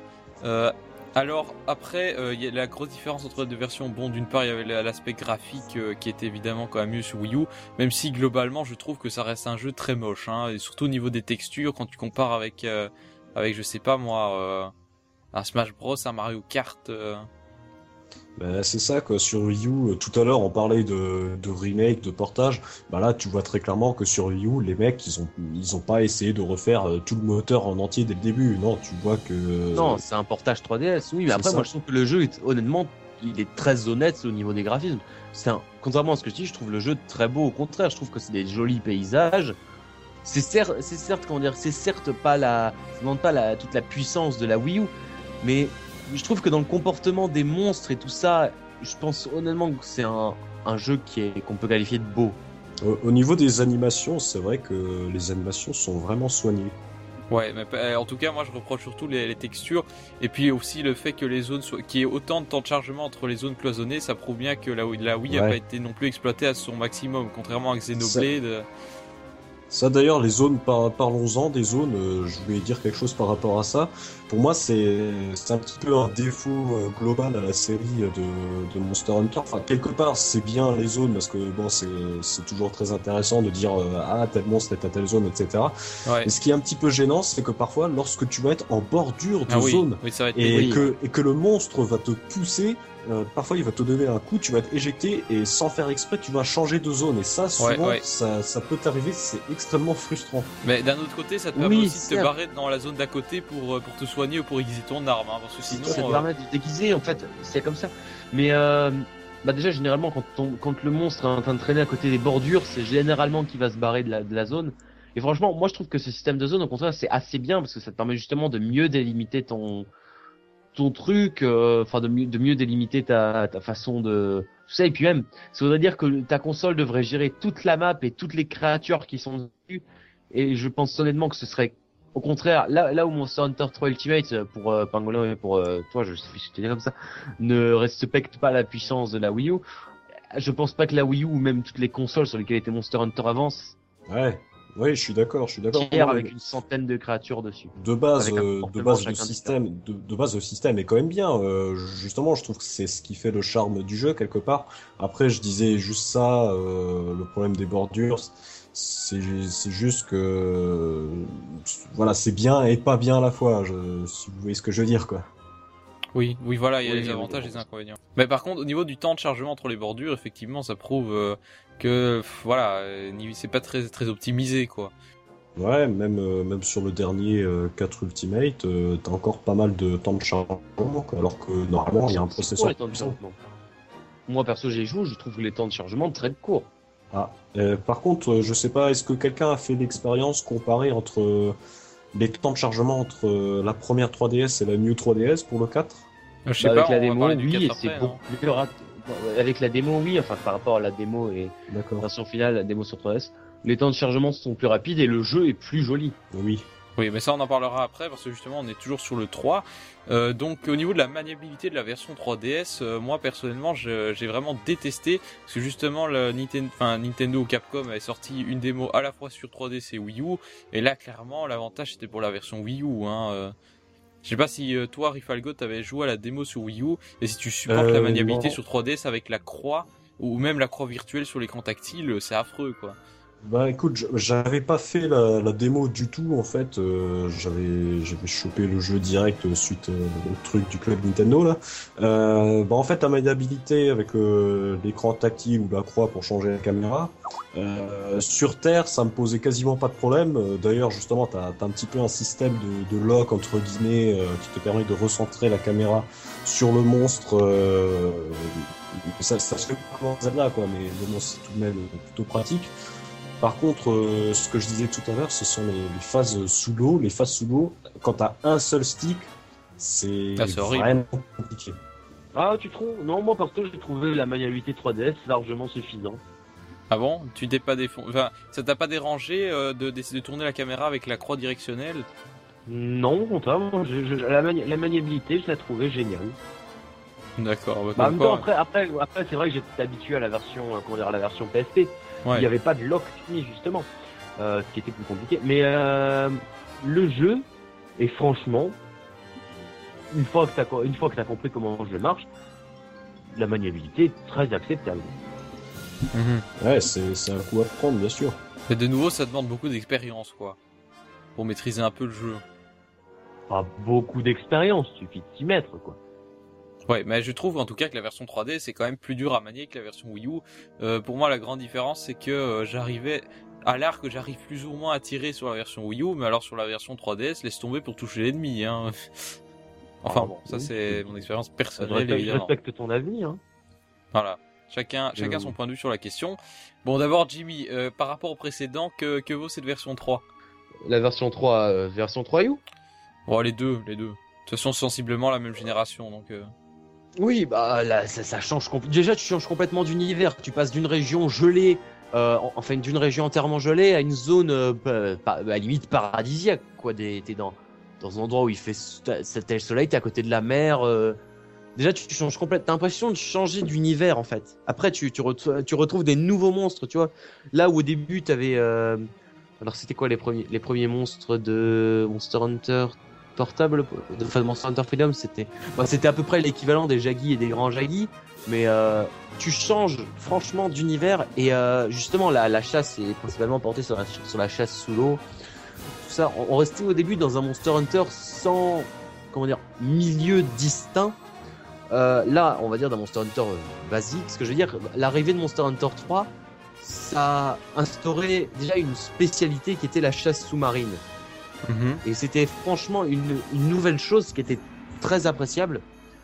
Euh, puis il y a les nouvelles armes qui sont, les nouvelles armes qui sont apparues. Bah, y a eu, on a récupéré encore les fonctionnalités de gameplay comme le, comme, comme euh, la, ferme euh, ou encore ça. Puis on avait le capitaine de la, on avait la fonctionnalité d'échange des objets rares et des objets à échanger avec le capitaine de, de l'Argosie qui vous permettait d'avoir des, des, des, des objets rares en fonction de ce que vous avez pu avoir dans les chasses. Et bien sûr, une chose qui change énormément par rapport aux autres versions, on avait la chasse libre. On pouvait librement aller dans la, forêt Moga sans aucune limitation de temps. Il y avait des monstres rares qui apparaissaient, des jagis, des grands jagis, des choses, des monstres, même oui, des monstres rares, des, comme les les, les Ludros royales, tout ça. Et c'est franchement très sympathique. En plus, en plus d'avoir le fonctionnement des comment dire de Chacha et Kayamba qui vous et leur nouveau masque qui vous permettait de personnaliser leur attaque. Bon, c'était un peu le même système que les félines avant, Enfin voilà, c'est, je trouve que c'est un, truc assez sympathique. Je voulais savoir, Jimmy, les, les compagnons, les félines, euh, c'est une nouveauté de Monster Hunter 3 ou c'était déjà présent auparavant? Alors les félines sont dans le 4, pas dans le 3. Mais les, ah, petits, bonhommes, les, petits, les petits bonhommes du 3, c'est la première fois. Avant, on avait des félines, justement. D'accord. Mais moi, je préfère les félines que Kayamba. D'ailleurs, le fait de les personnaliser. Oui, donc moi, euh, moi je disais que pour les, en tout cas les phases sous-marines, euh, j'ai trouvé ça euh, assez horrible à, à jouer, quoi. De, de, savoir approcher le monstre, de réussir à le frapper un petit peu, et puis de ne pas se faire défoncer avec en plus la jauge d'oxygène. bonjour, quoi. la jauge d'oxygène, bon, même si à mon avis le, notre personnage est à moitié un, poisson, il faut pas énormément y penser. Il suffit de jeter un coup d'œil quelques temps, mais bon. Oui, ça va pas non plus beaucoup gêner cette jauge d'oxygène, quoi. Je veux dire, c'est comme dans les Mario 3D, quoi, quelque part. Oui, ça va encore. Ça fait partie du jeu, c'est pas une contrainte si compliquée. Oui, donc toi, Rifalgot, euh, Monster Hunter 3 euh, Ultimate, ça a justement fait découvrir la série Monster Hunter. Et euh, quel point de vue, ben, quel point de vue ça t'a donné sur la série? Euh, donc Monster Hunter 3, effectivement, c'est avec cet opus-là que j'ai commencé. Euh, bon, comme je disais un peu tout au long de, de cette édition, euh, le début est, est, assez compliqué pour un novice. Je pense que c'est également ton cas, Pangolion. Ouais. Euh, après, les phases sous euh, j'ai trouvé ça assez compliqué, les phases sous l'eau à cause du, du, problème du stick, mais je pense que c'est un coup à prendre. C'est clairement un jeu, lorsque tu as, lorsque as dépassé le cap des, des 30 heures, c'est un jeu sur lequel tu prends énormément de, de plaisir, ne serait-ce oui. par exemple que pour le, le loot. Le loot, je parle pour... Euh, pas, pas pour les armures, mais pour le loot des herbes, etc. Au début du jeu, tu dois faire énormément de loot pour pouvoir te, te fabriquer des, des potions. Et puis finalement, euh, dans le jeu, au fur et à mesure, tu vas pouvoir débloquer euh, une ferme qui va te permettre de générer des, des, des herbes pour pouvoir fabriquer des potions euh, à beaucoup plus grande échelle. Et au bout d'un moment, ça te pose plus aucun problème. En effet. Oui, effectivement. Que donc toi, t'as directement accroché à la série Monster Hunter avec ça, oui. Ça t'a pas rebuté justement de devoir galérer au début? Oui, j'ai été euh, tout à fait convaincu par cet épisode. Malheureusement, à, cause, de mon problème technique là de carte SD, j'ai pas pu euh, continuer le jeu pendant pendant très longtemps. Mais franchement, j'ai tout à fait été convaincu. Et dès que j'ai entendu parler de Monster Hunter 4 Ultimate, je me suis direct dit, euh, faut que je le prenne. Ouais, donc t'es devenu vraiment un fan de la série, quoi. Je suis convaincu, oui. Bah d'accord, donc converti par Monster Hunter 3 Ultimate. Euh, voilà. Donc est-ce que vous avez encore quelque chose à rajouter sur cet épisode, sur la troisième génération? Non. Pour ma part, c'est bon. Ah si, il y avait l'arrivée d'un scénario travaillé, pardon. Non, euh, bah peut-être par rapport au précédent, mais moi le scénario de Monster Hunter oui. 3, comme je disais tout à l'heure, euh, franchement... Euh... Bah, sauver le village, quoi. On n'avait pas de trucs comme ça avant. Ouais, peut peut-être bien, mais bon, moi ça m'a pas convaincu du tout c'est, cette histoire de scénario. Alors que là, ah, déjà. Je donner une raison, tu vois. Ouais, oui, non, mais clairement, il n'y a pas de scénario. Le chasseur, quoi, pas juste c'est à dire truc à la Mario Bros. massacré Ouais, donc euh, Jimmy, ce que tu veux dire, c'est que dans les Monster Hunter précédents, t'avais aucun scénario, on te disait directement va chasser monstre. Il y avait un petit truc pareil du style, t'es, en gros, t'es le chasseur élu du, du village et t'es là pour compléter les quêtes. D'accord. Oui, donc le scénario vraiment Voilà. euh, à, la, à la Mario Bros, quoi. Oui. Bah techniquement non, c'est plus un scénario justement réaliste.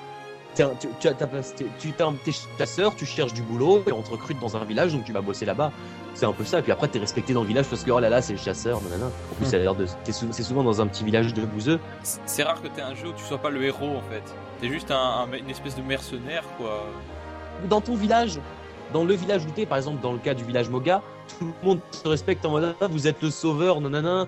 Euh, genre la, la, la dame de la guilde c'est ta pote et tout ça. Mais une Hmm. fois que t'arrives dans, dans la grande ville, la grande ville d'à côté où tu fais les quêtes online, c'est pas exactement pareil. Les gens te parlent normal, mais tu te rends compte aussi que là, c'est plus le côté commercial que les gens ont l'habitude de voir des chasseurs. Donc, euh, c'est assez- en fait, la représentation du monde, c'est c'est un monde assez réaliste en fait qui représente. Oui, mis à part qu'il y a des, des dinosaures, quoi. Des dinosaures et, des justement, le les dinosaures, les dinosaures, comme les dinosaures que tu tu dis justement, la façon dont ils représentent l'écosystème est réaliste. C'est un écosystème qui pourrait exister. Oui, Mhm. puis c'est vrai que. À, à c'est- si l'humanité n'aurait pas été éradiquée par les dinosaures. hein, bon. C'est également euh, ce C'est côté, justement pour ça que les chasseurs existent. ce, ce Ouais. côté réaliste est également accentué par le fait que tu dois euh, sans cesse chercher des ressources aussi. Oui. Bon après bien sûr le côté réaliste est aussi un peu limité par le fait que limité par le fait que quand tu sautes d'une tu fais une chute de 20 mètres et que tu t'en sors comme si de rien n'était Oui, bien sûr, faut pas déconner non plus, quoi. Ça reste un jeu. et que tu te fais bah après on peut dire on peut se dire que c'est un univers parallèle euh, où les Mais humains en vrai, t'as pas des zones cloisonnées aussi. Hein. T'as pas genre une zone, oh c'est la mer, oh, oh c'est- c'est c'est la glace. Oh là il y a plus de glace du tout. Non, non, bah non, mais justement, t'as pas ça dans Monster Hunter. T'arrives, t'as une zone, t'as de la flotte, tu vas passer dans le tunnel, t'a- t'auras encore de la flotte, et tu vas sortir de la zone, tu vas arriver, euh, tu vas sortir de la surface, par exemple. euh, bah, je parle des trois dernières, des trois dernières zones euh, maritimes de, la zone de la forêt Moga. Mais c'est, des, des qui se des éléments qui se collent, quoi. Les, zones sont travaillées pour représenter une, partie de l'écosystème. C'est vrai. Ben voilà, mais du coup, je pense que maintenant, on va enfin pouvoir passer à Monster Hunter 4.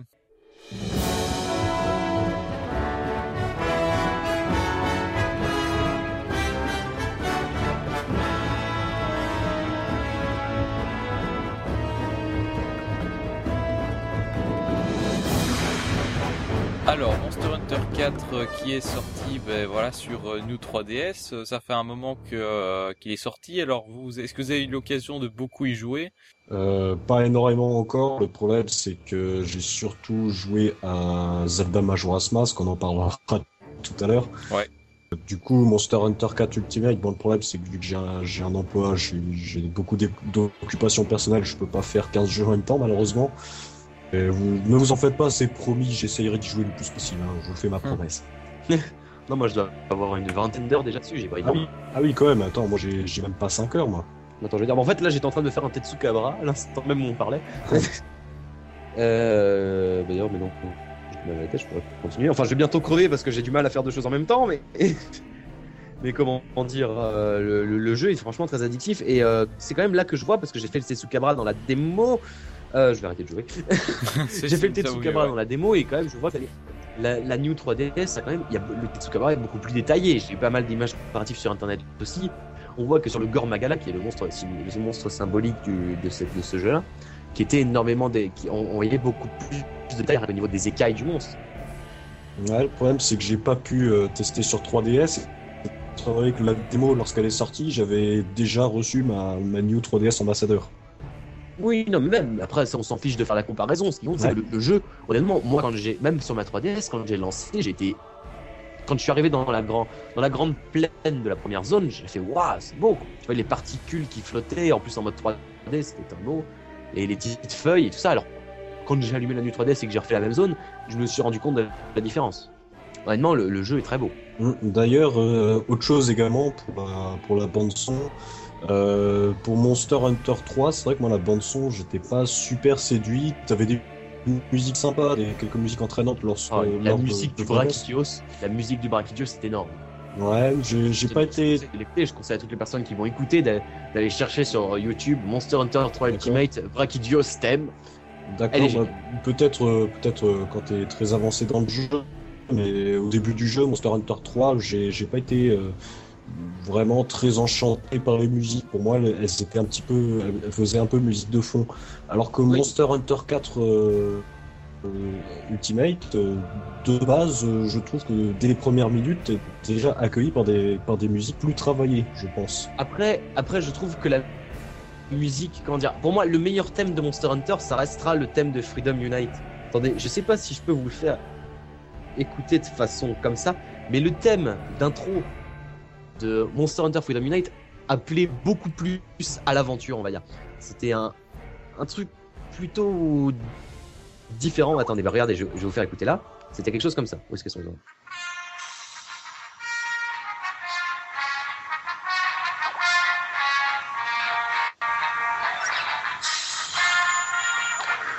Enfin bref, voilà. ouais, on entend plutôt bien, on entend plutôt bien, mais ouais, c'est vrai que c'est pas mal. Je trouvais la, après les musiques du 4, c'est la seule qui m'est marquée en fait. Pour être honnête, c'est peut-être parce que c'est la première que j'ai entendue pour de vrai. Celle du 4, par exemple, je serais impossible de vous refaire la mélodie de tête comme ça. Ouais, bah pareil, bon, en même temps, j'ai pas 5 heures, donc forcément, euh, j'ai pas assez joué pour, euh, pour avoir les musiques en tête. D'ailleurs, euh, un petit peu avant, juste vu qu'on parle du 4, je vous avais parlé du fait que, oui, avant Monster Hunter, c'était plutôt, il n'y avait pas de nouvelles dynamiques de jeu, de nouvelles mécaniques de jeu instaurées de tout ça. Donc à partir du 3, on a eu l'eau, et si l'eau a été retirée du 4, c'est pour ajouter une toute autre dynamique qui fait que le, le personnage et tout le jeu, c'est justement beaucoup plus dynamique. C'est-à-dire que là où monter sur une falaise prenait assez de temps, il fallait appuyer sur le bouton A, le perso sautait et remontait difficilement, on a, des persos beaucoup plus acrobatiques euh, dans le 3, rien que pour le fait de monter sur le dos des monstres, qui est quelque chose d'inédit. Ah ouais, on peut monter sur le dos des monstres. C'est plus facile à faire avec euh, l'insectoglaive. Bien sûr. En fait, avec l'insectoglaive principalement, mais aussi en sautant d'une falaise et en donnant un coup, euh, au monstre. On monte sur son dos et en gros après on a une sorte de, QTE. Où on a une, on voit une barre en bas quand la tête du monstre est vert et ne bouge pas, tu spam X et quand elle est rouge et qu'elle bouge, appuies sur euh, le bouton R pour t'accrocher à, à, la surface du monstre. C'est comme ça que ça marche. Ouais, c'est ça. Permet de. Quand tu joues avec l'insectoglaive, j'ai testé euh, très rapidement. Le jeu n'a absolument rien à voir avec tout le, tout le reste. T'es es beaucoup plus habile, euh, ça n'a rien à voir. Et c'est quoi l'insectoglaive en fait? Alors l'insectoglaive, c'est une arme, c'est un bâton dans la base avec une lame au bout, une lame rétractable, rétractable je crois.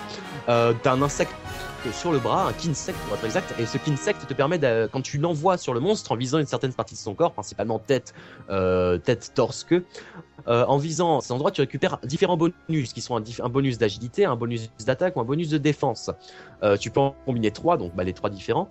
Et l'autre particularité, l'autre particularité de, de cet outil, c'est qu'en plus de lancer ton Kinsect qui peut infliger des dégâts au monstre, moi par exemple j'avais amélioré mon Kinsect pour en faire un Kinsect de type feu qui infligeait un dégât explosion, tu peux sauter en appuyant sur le bouton R et le bouton B, tu fais donc un saut, et, si tu retombes au bon moment euh, et si tu gères bien ton coup, en gros, tu appuies sur X et tu files un coup au monstre.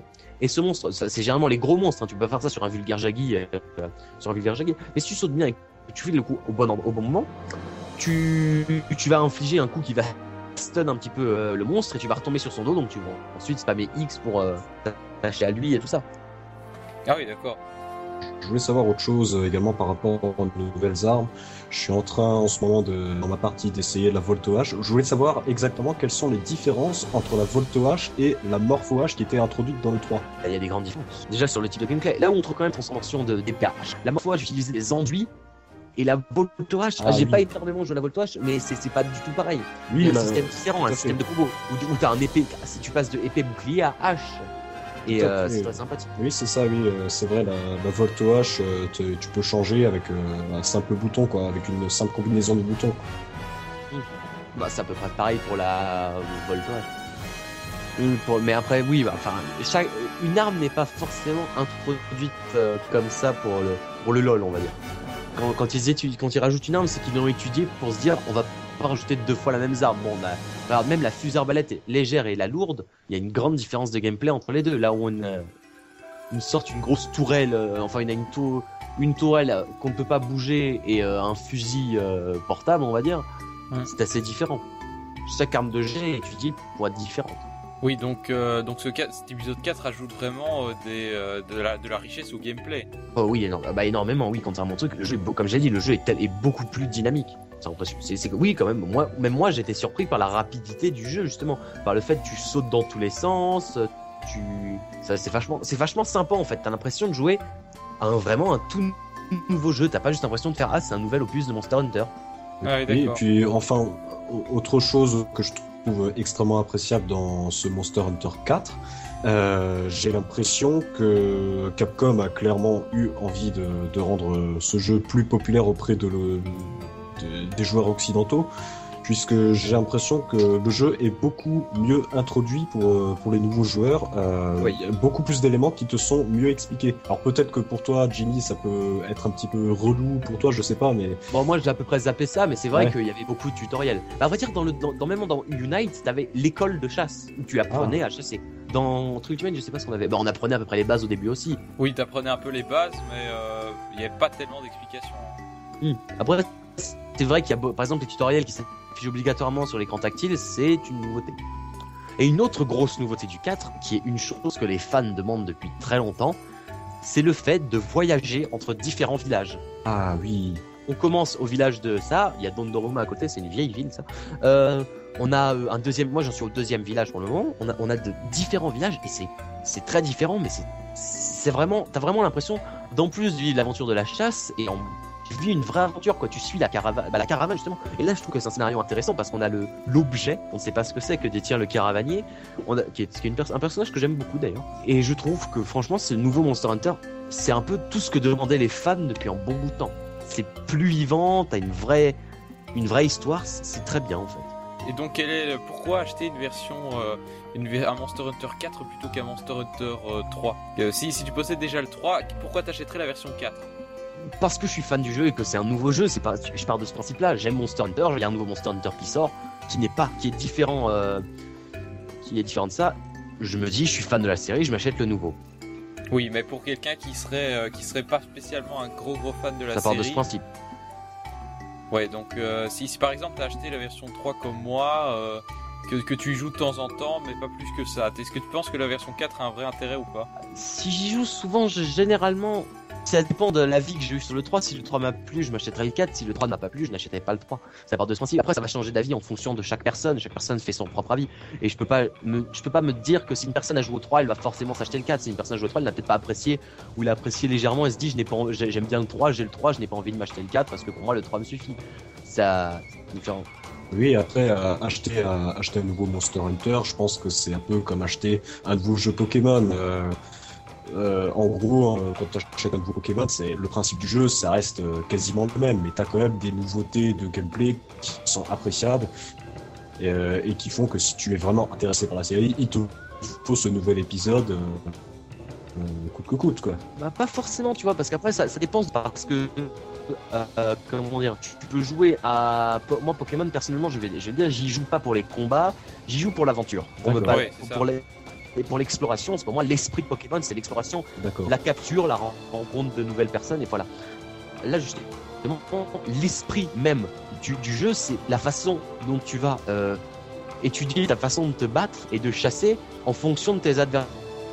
Et je me dis, quand tu joues un jeu, tu vois, tu vas te dire, ouais, bon, voilà, j'ai fait ce jeu, mais j'ai déjà battu tous les monstres.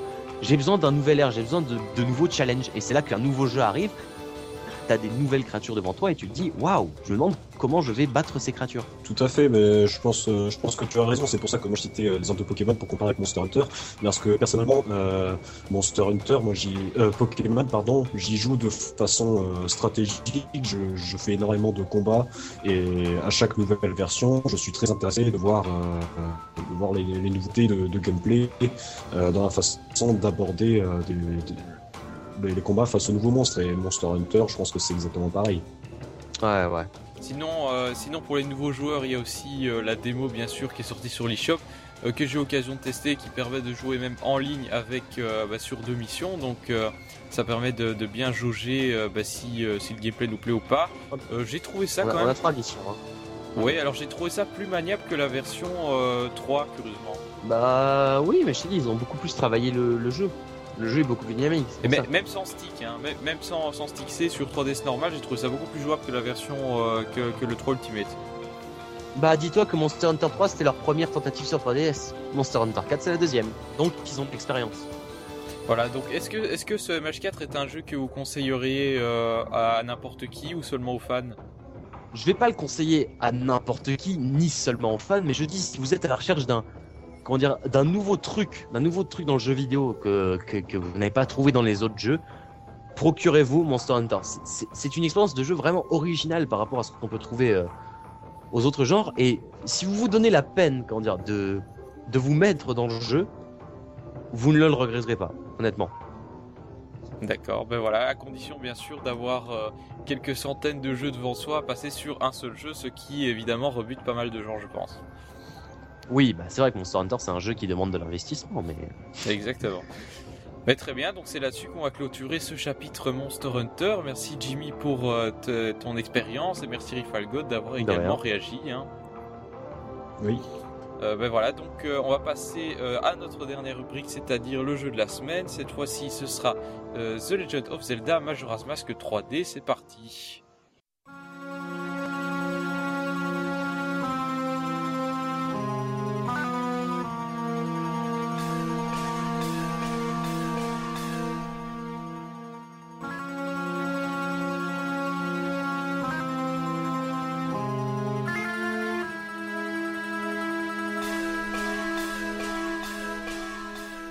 Alors, donc, euh, notre jeu de la semaine, c'est euh, The Legend of Zelda Majora's Mask 3D, donc un remake extrêmement attendu par les fans. Euh, on se souvient quand même que depuis, bah, depuis la sortie de la 3DS, on attendait un jeu. Nintendo nous a proposé un remake Zelda Ocarina of Time parce qu'il n'y avait pas grand chose à proposer. Et ils ont eu une excellente idée. Hein, c'est Grezzo qui a développé ça et qui a commencé à se faire un petit peu connaître. Et euh, ben, euh, après ça, les fans ont bien sûr réclamé à Korea Cree un remake de, sa suite, euh, de sa suite directe, si on peut dire, c'est-à-dire Zelda Majora's Mask. Et alors, on a longtemps cru qu'on n'avait pas été entendu. Il y avait même une opération Moonfall sur Facebook et, ailleurs, même qui, qui réclamait donc suite à l'opération Rainfall qui avait permis la localisation de Xenoblade en Amérique. Euh, qui, demandait bah, justement à la, le lancement d'un remake euh, d'un remake sur 3DS, il même des rumeurs de remake Wii U, mais finalement ça y est, dans un Nintendo Direct il y a quelques mois, on a enfin appris qu'en fait le projet était en chantier depuis la fin euh, du développement d'Ocarina of Time, et on a même appris que, ben, en fait finalement le jeu a pris, le remake a pris plus de temps à développer que le jeu original, puisque le jeu original sorti à peine un an après Ocarina of Time. Bah ouais, c'est ça, c'est très surprenant. Euh, moi, la première question que je me suis posée lorsque j'ai appris ça, qu'est-ce qu'ils ont fait euh, depuis, depuis juin 2011, quoi? Qu'est-ce qu'ils ont fait pour faire un, remake euh, aussi long? Au début, j'ai, au début, j'ai sincèrement cru qu'il allait y avoir des nouveautés de fou, genre euh, une Master Quest et tout. Puis finalement, c'est pas le cas. Pourquoi? Ouais, pourquoi C'est Parce qu'ils attendaient. Tout simplement. Euh, ouais, je sais pas. Ou alors... Peut-être que, à mon, avis, à mon avis, la New 3DS était en chantier depuis le début aussi. Et ils se sont dit, autant, comment dire, des gens ont la 3DS, c'est sûr, la New 3DS ne va pas se vendre. Mais si on fait comment dire, si on sort une version de Zelda compatible avec la New 3DS qui rajoute des nouvelles commandes, mais qu'en plus on, on, le rend compatible avec les anciennes DS, les gens vont se dire ouais, ça fait quand même une sorte de titre de lancement pour la console, qui d'ailleurs est dans quasi toutes les pubs de la New 3DS. Je pense qu'ils ont bien choisi leur moment, honnêtement. Ouais, c'est pas ils ont bien fait un effet. Ils ont fait un effet de surprise. Mm-hmm. Combien de leaks, de leaks on a eu de, de Majora's Mask, même depuis qu'il a été annoncé, on en a eu quasi aucun. Oui, ils ont gardé très bien les secrets. Ils ont très bien gardé, ils ont, ils ont très bien gardé le secret.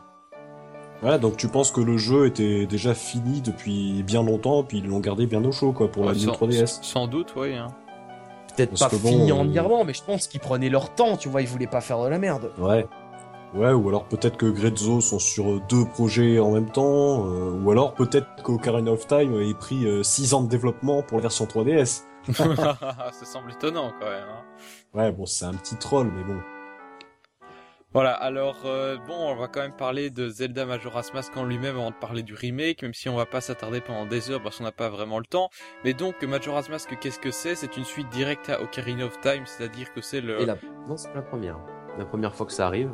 Oui, c'est la toute première fois qu'on a vraiment une suite directe. Donc là, euh, oui.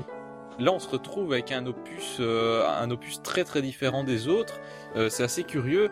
Euh, autant on avait un Ocarina of Time qui était resté très quand même proche de Link to the Past dans la structure et dans le dans l'idée, autant là ils se sont dit on va faire quelque chose de totalement différent en utilisant le même moteur et en surfant sur le succès d'Ocarina of Time. Et donc du coup, ben, vous incarnez euh, Link, Link qui vient de, qui est redevenu enfant après avoir réussi sa mission. Hein. On est sur la timeline où il, il continue sa vie en tant qu'enfant, puisqu'il y a, on le sait, il y a une séparation en trois de la timeline Zelda à ce moment-là où il meurt, où il reste en vie. C'est ça.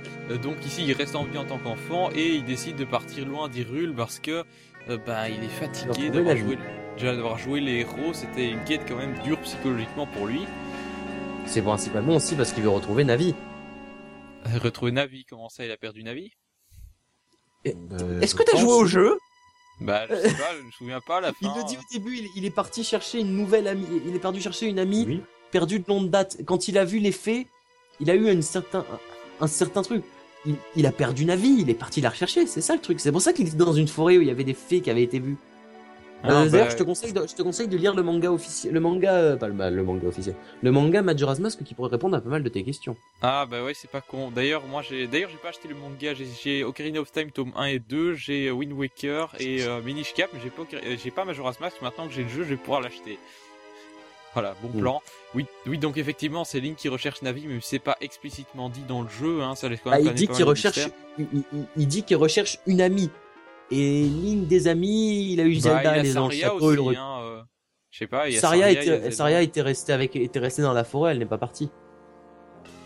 Euh, elle est devenue sage quand même. Hein. Enfin, bon, bref, elle est devenue sage, oui. Hein. Mais l'ami la, la, qu'il a perdu, c'est Navi. C'est pour ça que sinon, elle sera encore avec lui. Ça n'a aucun sens.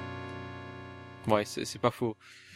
C'est pas faux, donc voilà, c'est Navi, merci, merci de me reprendre pour un débile, mais c'est pas grave.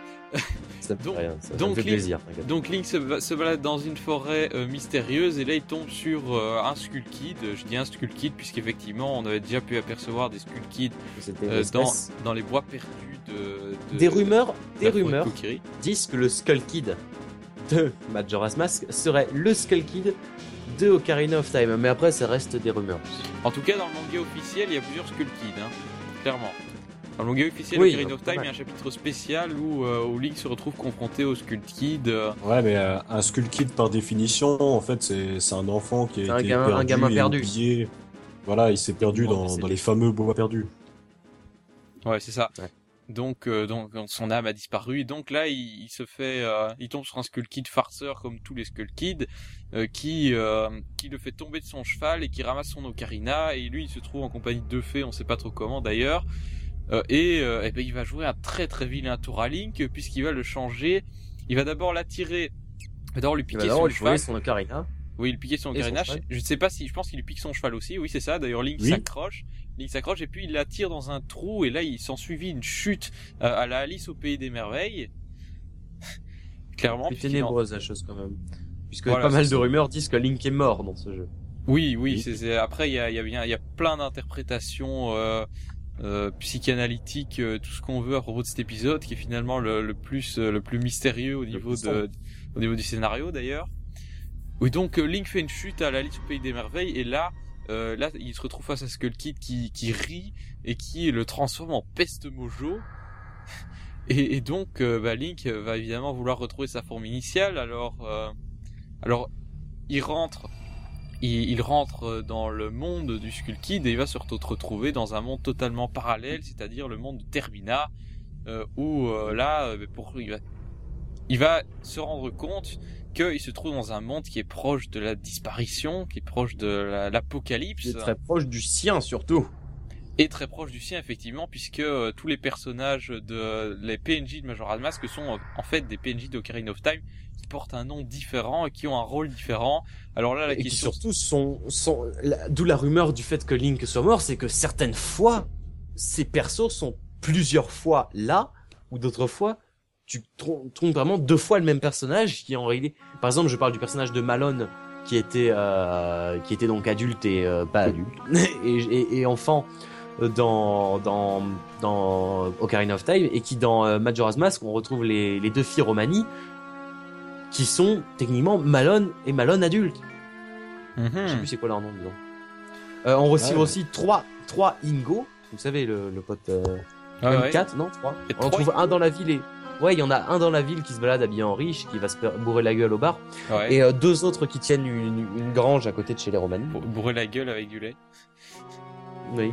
Bah, euh, c'est souvent utilisé. Euh, si tu.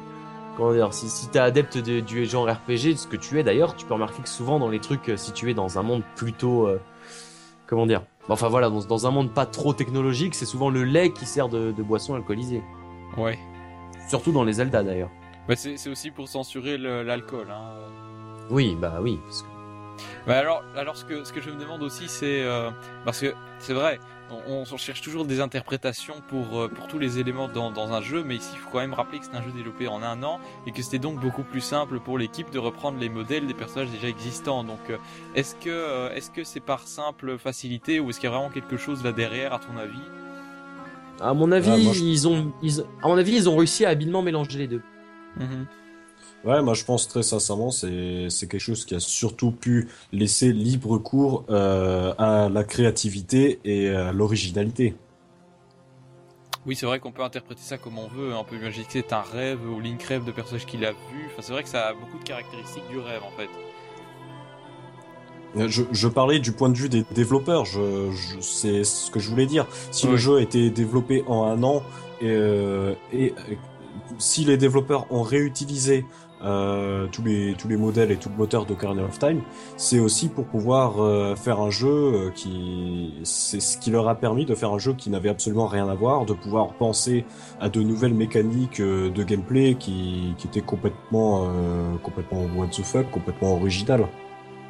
Oui, alors juste, justement le principe ici c'est que en fait, c'est un Zelda très différent des autres puisque euh, vous ne devrez pas simplement explorer les donjons et, euh, sauver le monde de la destruction. Euh, vous devez ici l'objet l'objet initial de la quête est au final très égoïste puisque le but c'est d'abord de, récupérer votre apparence initiale et ensuite c'est d'honorer votre deal avec euh, le marchand de masques qui demande de récupérer le masque en question. Et c'est finalement de manière très secondaire que vous allez essayer de, sauver le monde. D'autant plus que vu que vous ne pouvez pas le sauver en une fois il y a plein de, futurs alternatifs, si on peut dire, où, euh, où le monde est détruit. Et donc vous allez à chaque fois remonter dans le temps pour essayer de, changer la, la, façon dont se déroulent les événements. moi, ça me fait vraiment penser à un film comme Un jour sans fin. Quoi. Oui, voilà, c'est ça. Mais d'un côté, tu dis que sa quête est, est, égoïste, mais de par le journal des Bombers, on peut s'en compter que Link fait beaucoup de choses pour aider les gens, justement. Je parle justement de la quête, bon, je vais pas spoiler, mais la quête de café.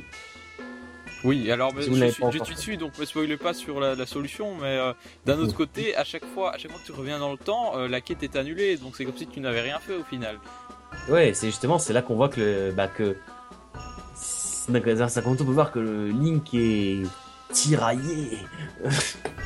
ouais, et finalement, c'est quasiment la seule fois où dans un Zelda, je me suis senti euh, proche des personnages parce que non, je me, je me, suis vraiment senti proche des personnages parce que tu sais comment ils vivent, tu sais quels sont leurs moindres faits et gestes.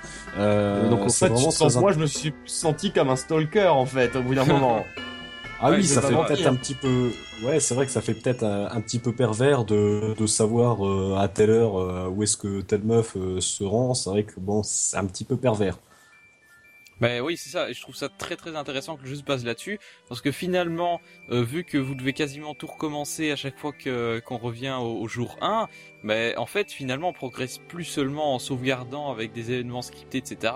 Mais on progresse euh, mentalement euh, en, connaissant de plus en plus le jeu et en savant de plus en plus qu'est-ce que tu devras faire pour avoir tel truc. Et ah oui, après je dois faire ça. Et puis à telle heure je dois faire ceci. Et tu gères vraiment tout toi-même. Et c'est vraiment grâce à tes connaissances que, tu t'en sors. Mais c'est pour ça que d'un autre côté, pour la rejouabilité, ça peut être un peu moins intéressant parce que si tu connais déjà toutes les quêtes par cœur euh, bon, il n'y a plus vraiment de challenge puisque tu passes au final très peu de temps à, combattre des ennemis. Euh, c'est vraiment un jeu, euh, un ZAP, voilà, très particulier. Tu passes ton temps à faire des quêtes annexes en fait. Ouais, bon, moi j'aime beaucoup explorer le jeu comme ça, tu. Après, c'est vrai que moi je suis pas du tout à l'aise avec les comptes à rebours en temps normal. Ouais, ouais, ça c'est vrai. c'est assez perturbant de savoir qu'on fait des.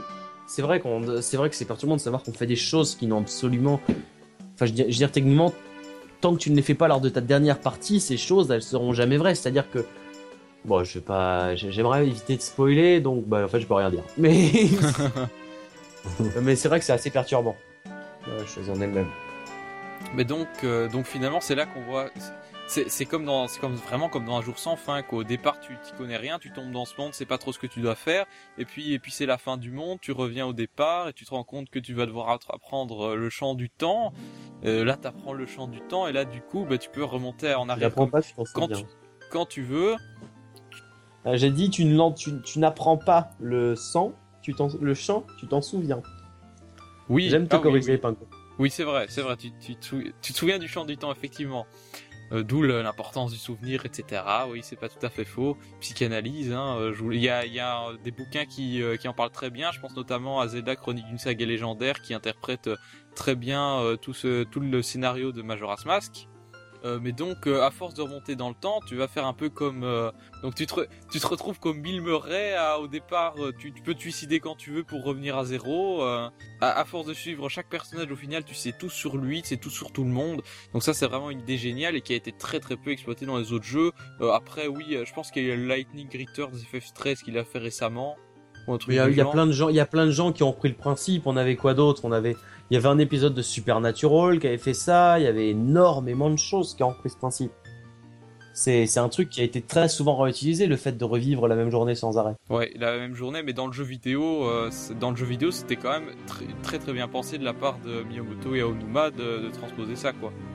C'est vrai que c'était original. Et en fait, au final, tu passes très peu de temps dans les donjons. Enfin, moi, j'ai, plus de 5 heures de jeu, j'ai toujours pas trouvé le premier donjon. Hein. Moi, si je l'ai fait, je l'ai fait il y a pas longtemps parce que je glandais trop souvent. ouais, bon, bon, je pourrais, je pourrais pas forcément dire ça, vu que le jeu, bon, je connais déjà extrêmement bien, donc du coup, euh, les donjons, euh, je sais direct où ils sont. Euh, mais c'est vrai que si je me souviens à peu près la première fois que j'ai fait, c'était quoi, il y a peut-être 7-8 ans, les, les donjons, t'en as je vais pas te spoiler non plus, mais il y a pas énormément de donjons. Je bah, sais pas si Voilà, c'est ça. Ouais. T'as que 4 donjons t'as que 4 donjons, mais t'en fais pas, euh, niveau durée de vie, euh, t'as pas à t'en faire de ce côté-là, euh, t'en auras pour ton temps, quoi. Hein. Oui, clairement. En plus, en plus, pour le coup, il y a les pierres Sheka qui, qui donnent un, avantage aux, nouveaux joueurs qui s'y retrouvent vraiment pas, qui permettent de donner quelques indices. c'est une nouveauté de la version 3DS, précisons-le. Voilà, c'est ça. Donc d'ailleurs, dans les nouveautés de la version 3DS pour pour qu'on avance un petit peu, il y a effectivement les pierres Sheikah, il y a la refonte graphique qui est en fait la même qu'Ocarina of Time, donc globalement c'est très joli. Euh, à part certaines textures, je pense notamment aux affiches où si tu les regardes de près, c'est c'est pas très très beau. Euh, ou alors la, la cloche, le, le, dans la cinématique d'intro, le dézoom sur la cloche, tu vois quand même des textures pas très belles, mais sinon globalement le jeu est très propre. Euh, moi, niveau de texture, euh, bon, les affiches, ça m'a pas tant choqué que ça parce que je me suis surtout souvenu des murs qu'il y avait sur la version 64 et justement, j'étais assez surpris de voir que ça a bien changé. Par contre, niveau texture, euh, je suis un petit peu déçu quand même de la, de la surface de l'herbe sur, euh, sur la plaine. Je trouve ça pas génial. Ouais, j'ai pas fait attention. Ouais, moi non plus. L'herbe, l'herbe, c'est pas le truc qui m'a le plus choqué. Et autre chose, euh, je me rappelle plus comment c'était dans la version originale, mais j'ai l'impression qu'il y a quand même pas mal de clipping. la distance d'affichage est pas folle. Des fois, tu vois les herbes qui apparaissent pas si loin que ça de toi. Mhm. c'est vrai que j'avais vu une, un de ces trucs, c'était euh, une photo que j'avais vue sur le Miiverse d'un des gens que je, suivais. Et euh, que tu voyais, alors je sais pas, apparemment tu vas avoir une jument, je l'ai toujours pas eu dans le jeu, ou un cheval. Et euh, tu voyais le cheval sur une montagne comme ça, mais qui flottait. Oh, ah ben, à, un, moment, moi sur Miiverse, j'ai publié ça sur Miiverse. si on regarde la, la, lune sous un certain angle depuis l'avoir au jour 2 ou un truc comme ça, tu la vois pas en entier, il y a une partie qui est, qui, est, invisible, donc tu vois juste la partie avec le nez et la bouche, c'est assez bizarre. Donc t'as quelques bugs graphiques comme ça, mais bon globalement c'est pas très, euh, c'est moins handicapant que dans un Monster Hunter par exemple, pour revenir dessus, où là t'as as des, bugs de collision à foison, hein, je vais te dire. Écoute-moi bien, Pingoléon. Si tu veux qu'on reste copains, t'as intérêt d'arrêter de critiquer Monster Intermarché. Merci. Mais sinon, autre chose à dire quand même, vu qu'on parle de technique, de graphisme, euh, moi je constate que Zelda Majora's Mask 3D est vraiment plus joli que Zelda Ocarina of Time 3D, hein, clairement. Alors moi, ça fait ah. longtemps que j'ai pu toucher, donc je vois pas trop la différence. Ah, c'est vrai que le, jeu me paraissait très beau. Après, je pense qu'il y a peut-être un, truc rajouté par rapport au, au fait de New 3DS, mais... Non. Ah, ça, Là, pour euh, le coup, je pense qu'il n'y a pas de différence graphique avec la New 3DS, contrairement à MH4. Tout à fait. Euh, Eiji Aonuma l'a précisé, graphiquement, il n'y a absolument aucune différence entre la version 3DS et New 3DS. Oui, de toute façon, ça aurait été la même version, mais en, la console. Oui. oui. Voilà. Euh, sinon, euh, à part les nouveautés graphiques où finalement le remake est assez bien fait, hein, je pense que pas trop. À part les, quelques détails que j'ai dit pour chipoter, euh, ça reste globalement très joli.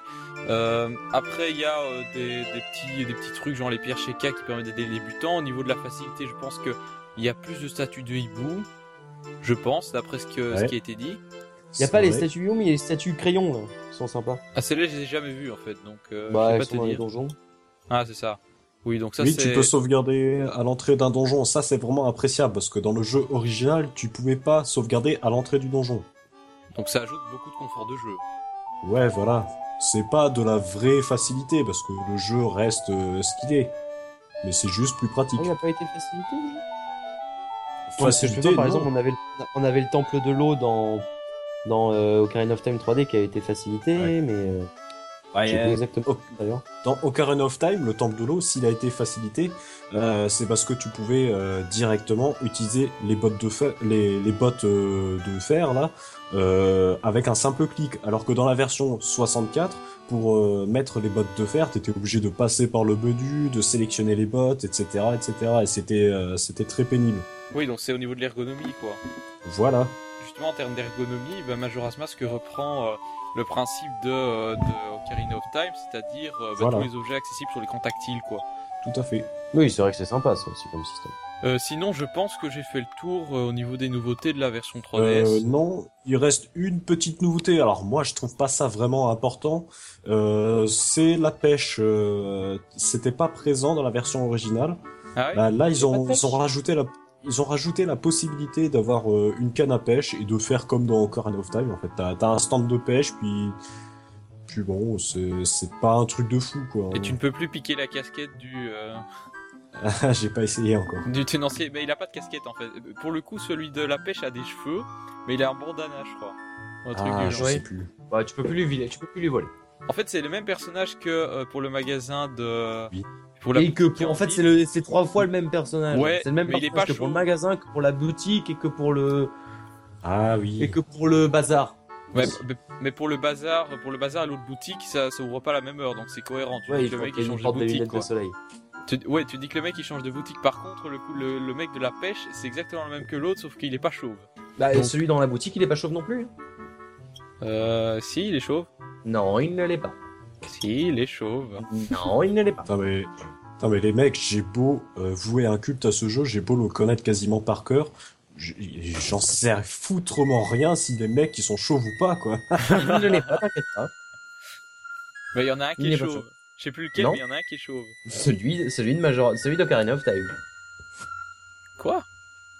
Celui okay. d'Ocarina of Time est chauve. Il y celui en a pas dans Majora's Mask. chauve. Non. Bah alors j'ai pas bien regardé, mais en tout cas il a pas beaucoup de poils sur le caillou. Enfin bref. Bah si, au contraire.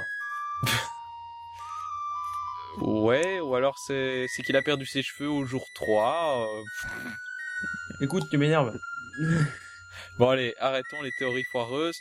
Euh, je pense que effectivement il n'y a pas grand chose comme nouveauté dans la version 3DS hormis le, le, le, le graphisme et quelques euh, nouveautés niveau confort de jeu. Mais finalement vu le, le temps euh, le temps que s'est écoulé depuis la sortie de la version 64 et vu quand même le pont graphique qu'il y a je pense que même ceux qui ont joué à la version 64 si pour autant que le jeu leur ait plu peuvent se jeter dessus sans hésiter hein. ah oui, oui tout à fait ceux qui aiment Zelda. C'est c'est un des must-have de la 3DS ce jeu oui, n'importe. Je pense que tous ceux qui, euh, qui aiment la série Zelda doivent jouer au moins à celui-là, juste pour voir à quel point il est différent des autres, quoi. Ah mais clairement, clairement, hein, que, que tu sois fan de Zelda ou pas, j'ai envie de dire, mais jette-toi sur ce jeu, quoi. Il y a pas, y a pas à calculer. Là, tout à l'heure, Ah, euh, pour, Monster, pour, pour Monster Hunter, tout à l'heure, on disait, euh, on disait qu'il faut peut-être pas forcément le conseiller à n'importe qui. Par contre, Majora's Mask, ah, alors là, j'en ai, j'en ai rien à foutre. Euh, Moi, Majora's Mask, je le conseille à n'importe qui. Celui qui me dit je veux pas le faire, mais alors là, crois-moi, je m'énerve. Hein. Mais je pas ton là. Ah non, c'est, c'est dire à quel point ce jeu est énorme. Euh, Je vais, je vais vous dire quelque chose. euh, euh, je sais pas, vous, avez sans doute connu euh, sur YouTube il y a quelques années euh, la fameuse Fabienne Guerrero, cette, euh, cette femme qui, qui disait euh, que Pokémon, Harry Potter, euh, c'était, c'était satanique, tout ça, tout ça. oui, oui, Mais- oui, j'ai vu ça, c'était excellent. Et moi, je me demande si elle jouait, si elle connaissait Zelda Majora's Mask, et bon sang, qu'est-ce qu'elle penserait de ce foutu jeu, quoi? Ce jeu, il est occulte, il est malsain, et, euh, ce jeu est vraiment énorme, il a une ambiance hors du commun. Mais qu'est-ce qui est, rarement- malsain dans Majora's Mask en fait? Parce que comparé à Twilight Princess, on dit qu'il est plus sombre que Twilight Princess, mais bon, a Alors- priori, non.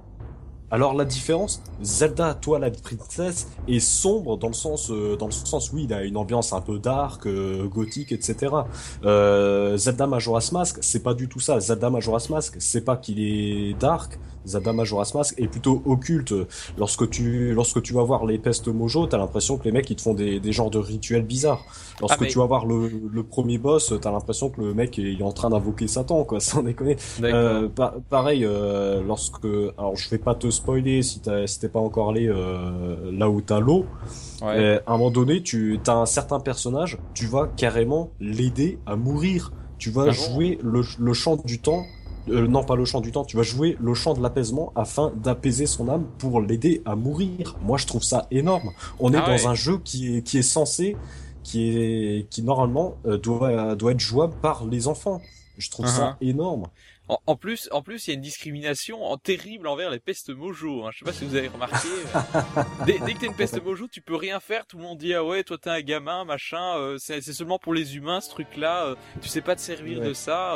Tandis que tu deviens, tu deviens Link, ça reste un gosse, mais la différence c'est qu'il a un- une épée et que c'est un humain. Et là, tout de suite, tout le monde est sympa avec lui. Hein. Ah, Ouais. mais c'est ça, attends, euh, C'est je suis désolé, t'as une épée, c'est le respect, quoi, t'as une épée, mec. Attends, mais discrimination quoi. Les pe- Tu Front- as des vêtements.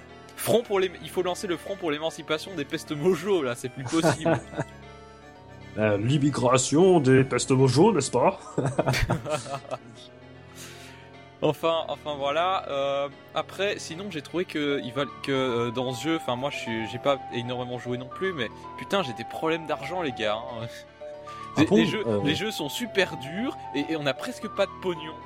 Ah oui, bah c'est vrai que les mini-jeux, euh, les, mini-jeux sont plutôt sympathiques, mais c'est vrai que chaque mini-jeu te demande quand même pas mal de, pas mal de fric, quoi. Souvent, on va te demander 10, 20 rubis, et les mini-jeux sont pas simples à réussir, je, suis d'accord. C'est surtout que, vu que tu vas pas, pas beaucoup dans les donjons ou explorer parce que t'as pas le temps pour récupérer des rubis, mais t'es obligé de faire avec presque rien comme monnaie, quoi. Et si t'es pas ah, super doué pour les jeux, ça te frustre très la fort. La banque, tout à fait.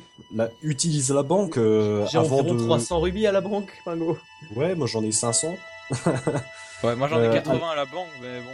mais, faut, faut y penser. chaque fois qu'il va recéter le, le monde, il va.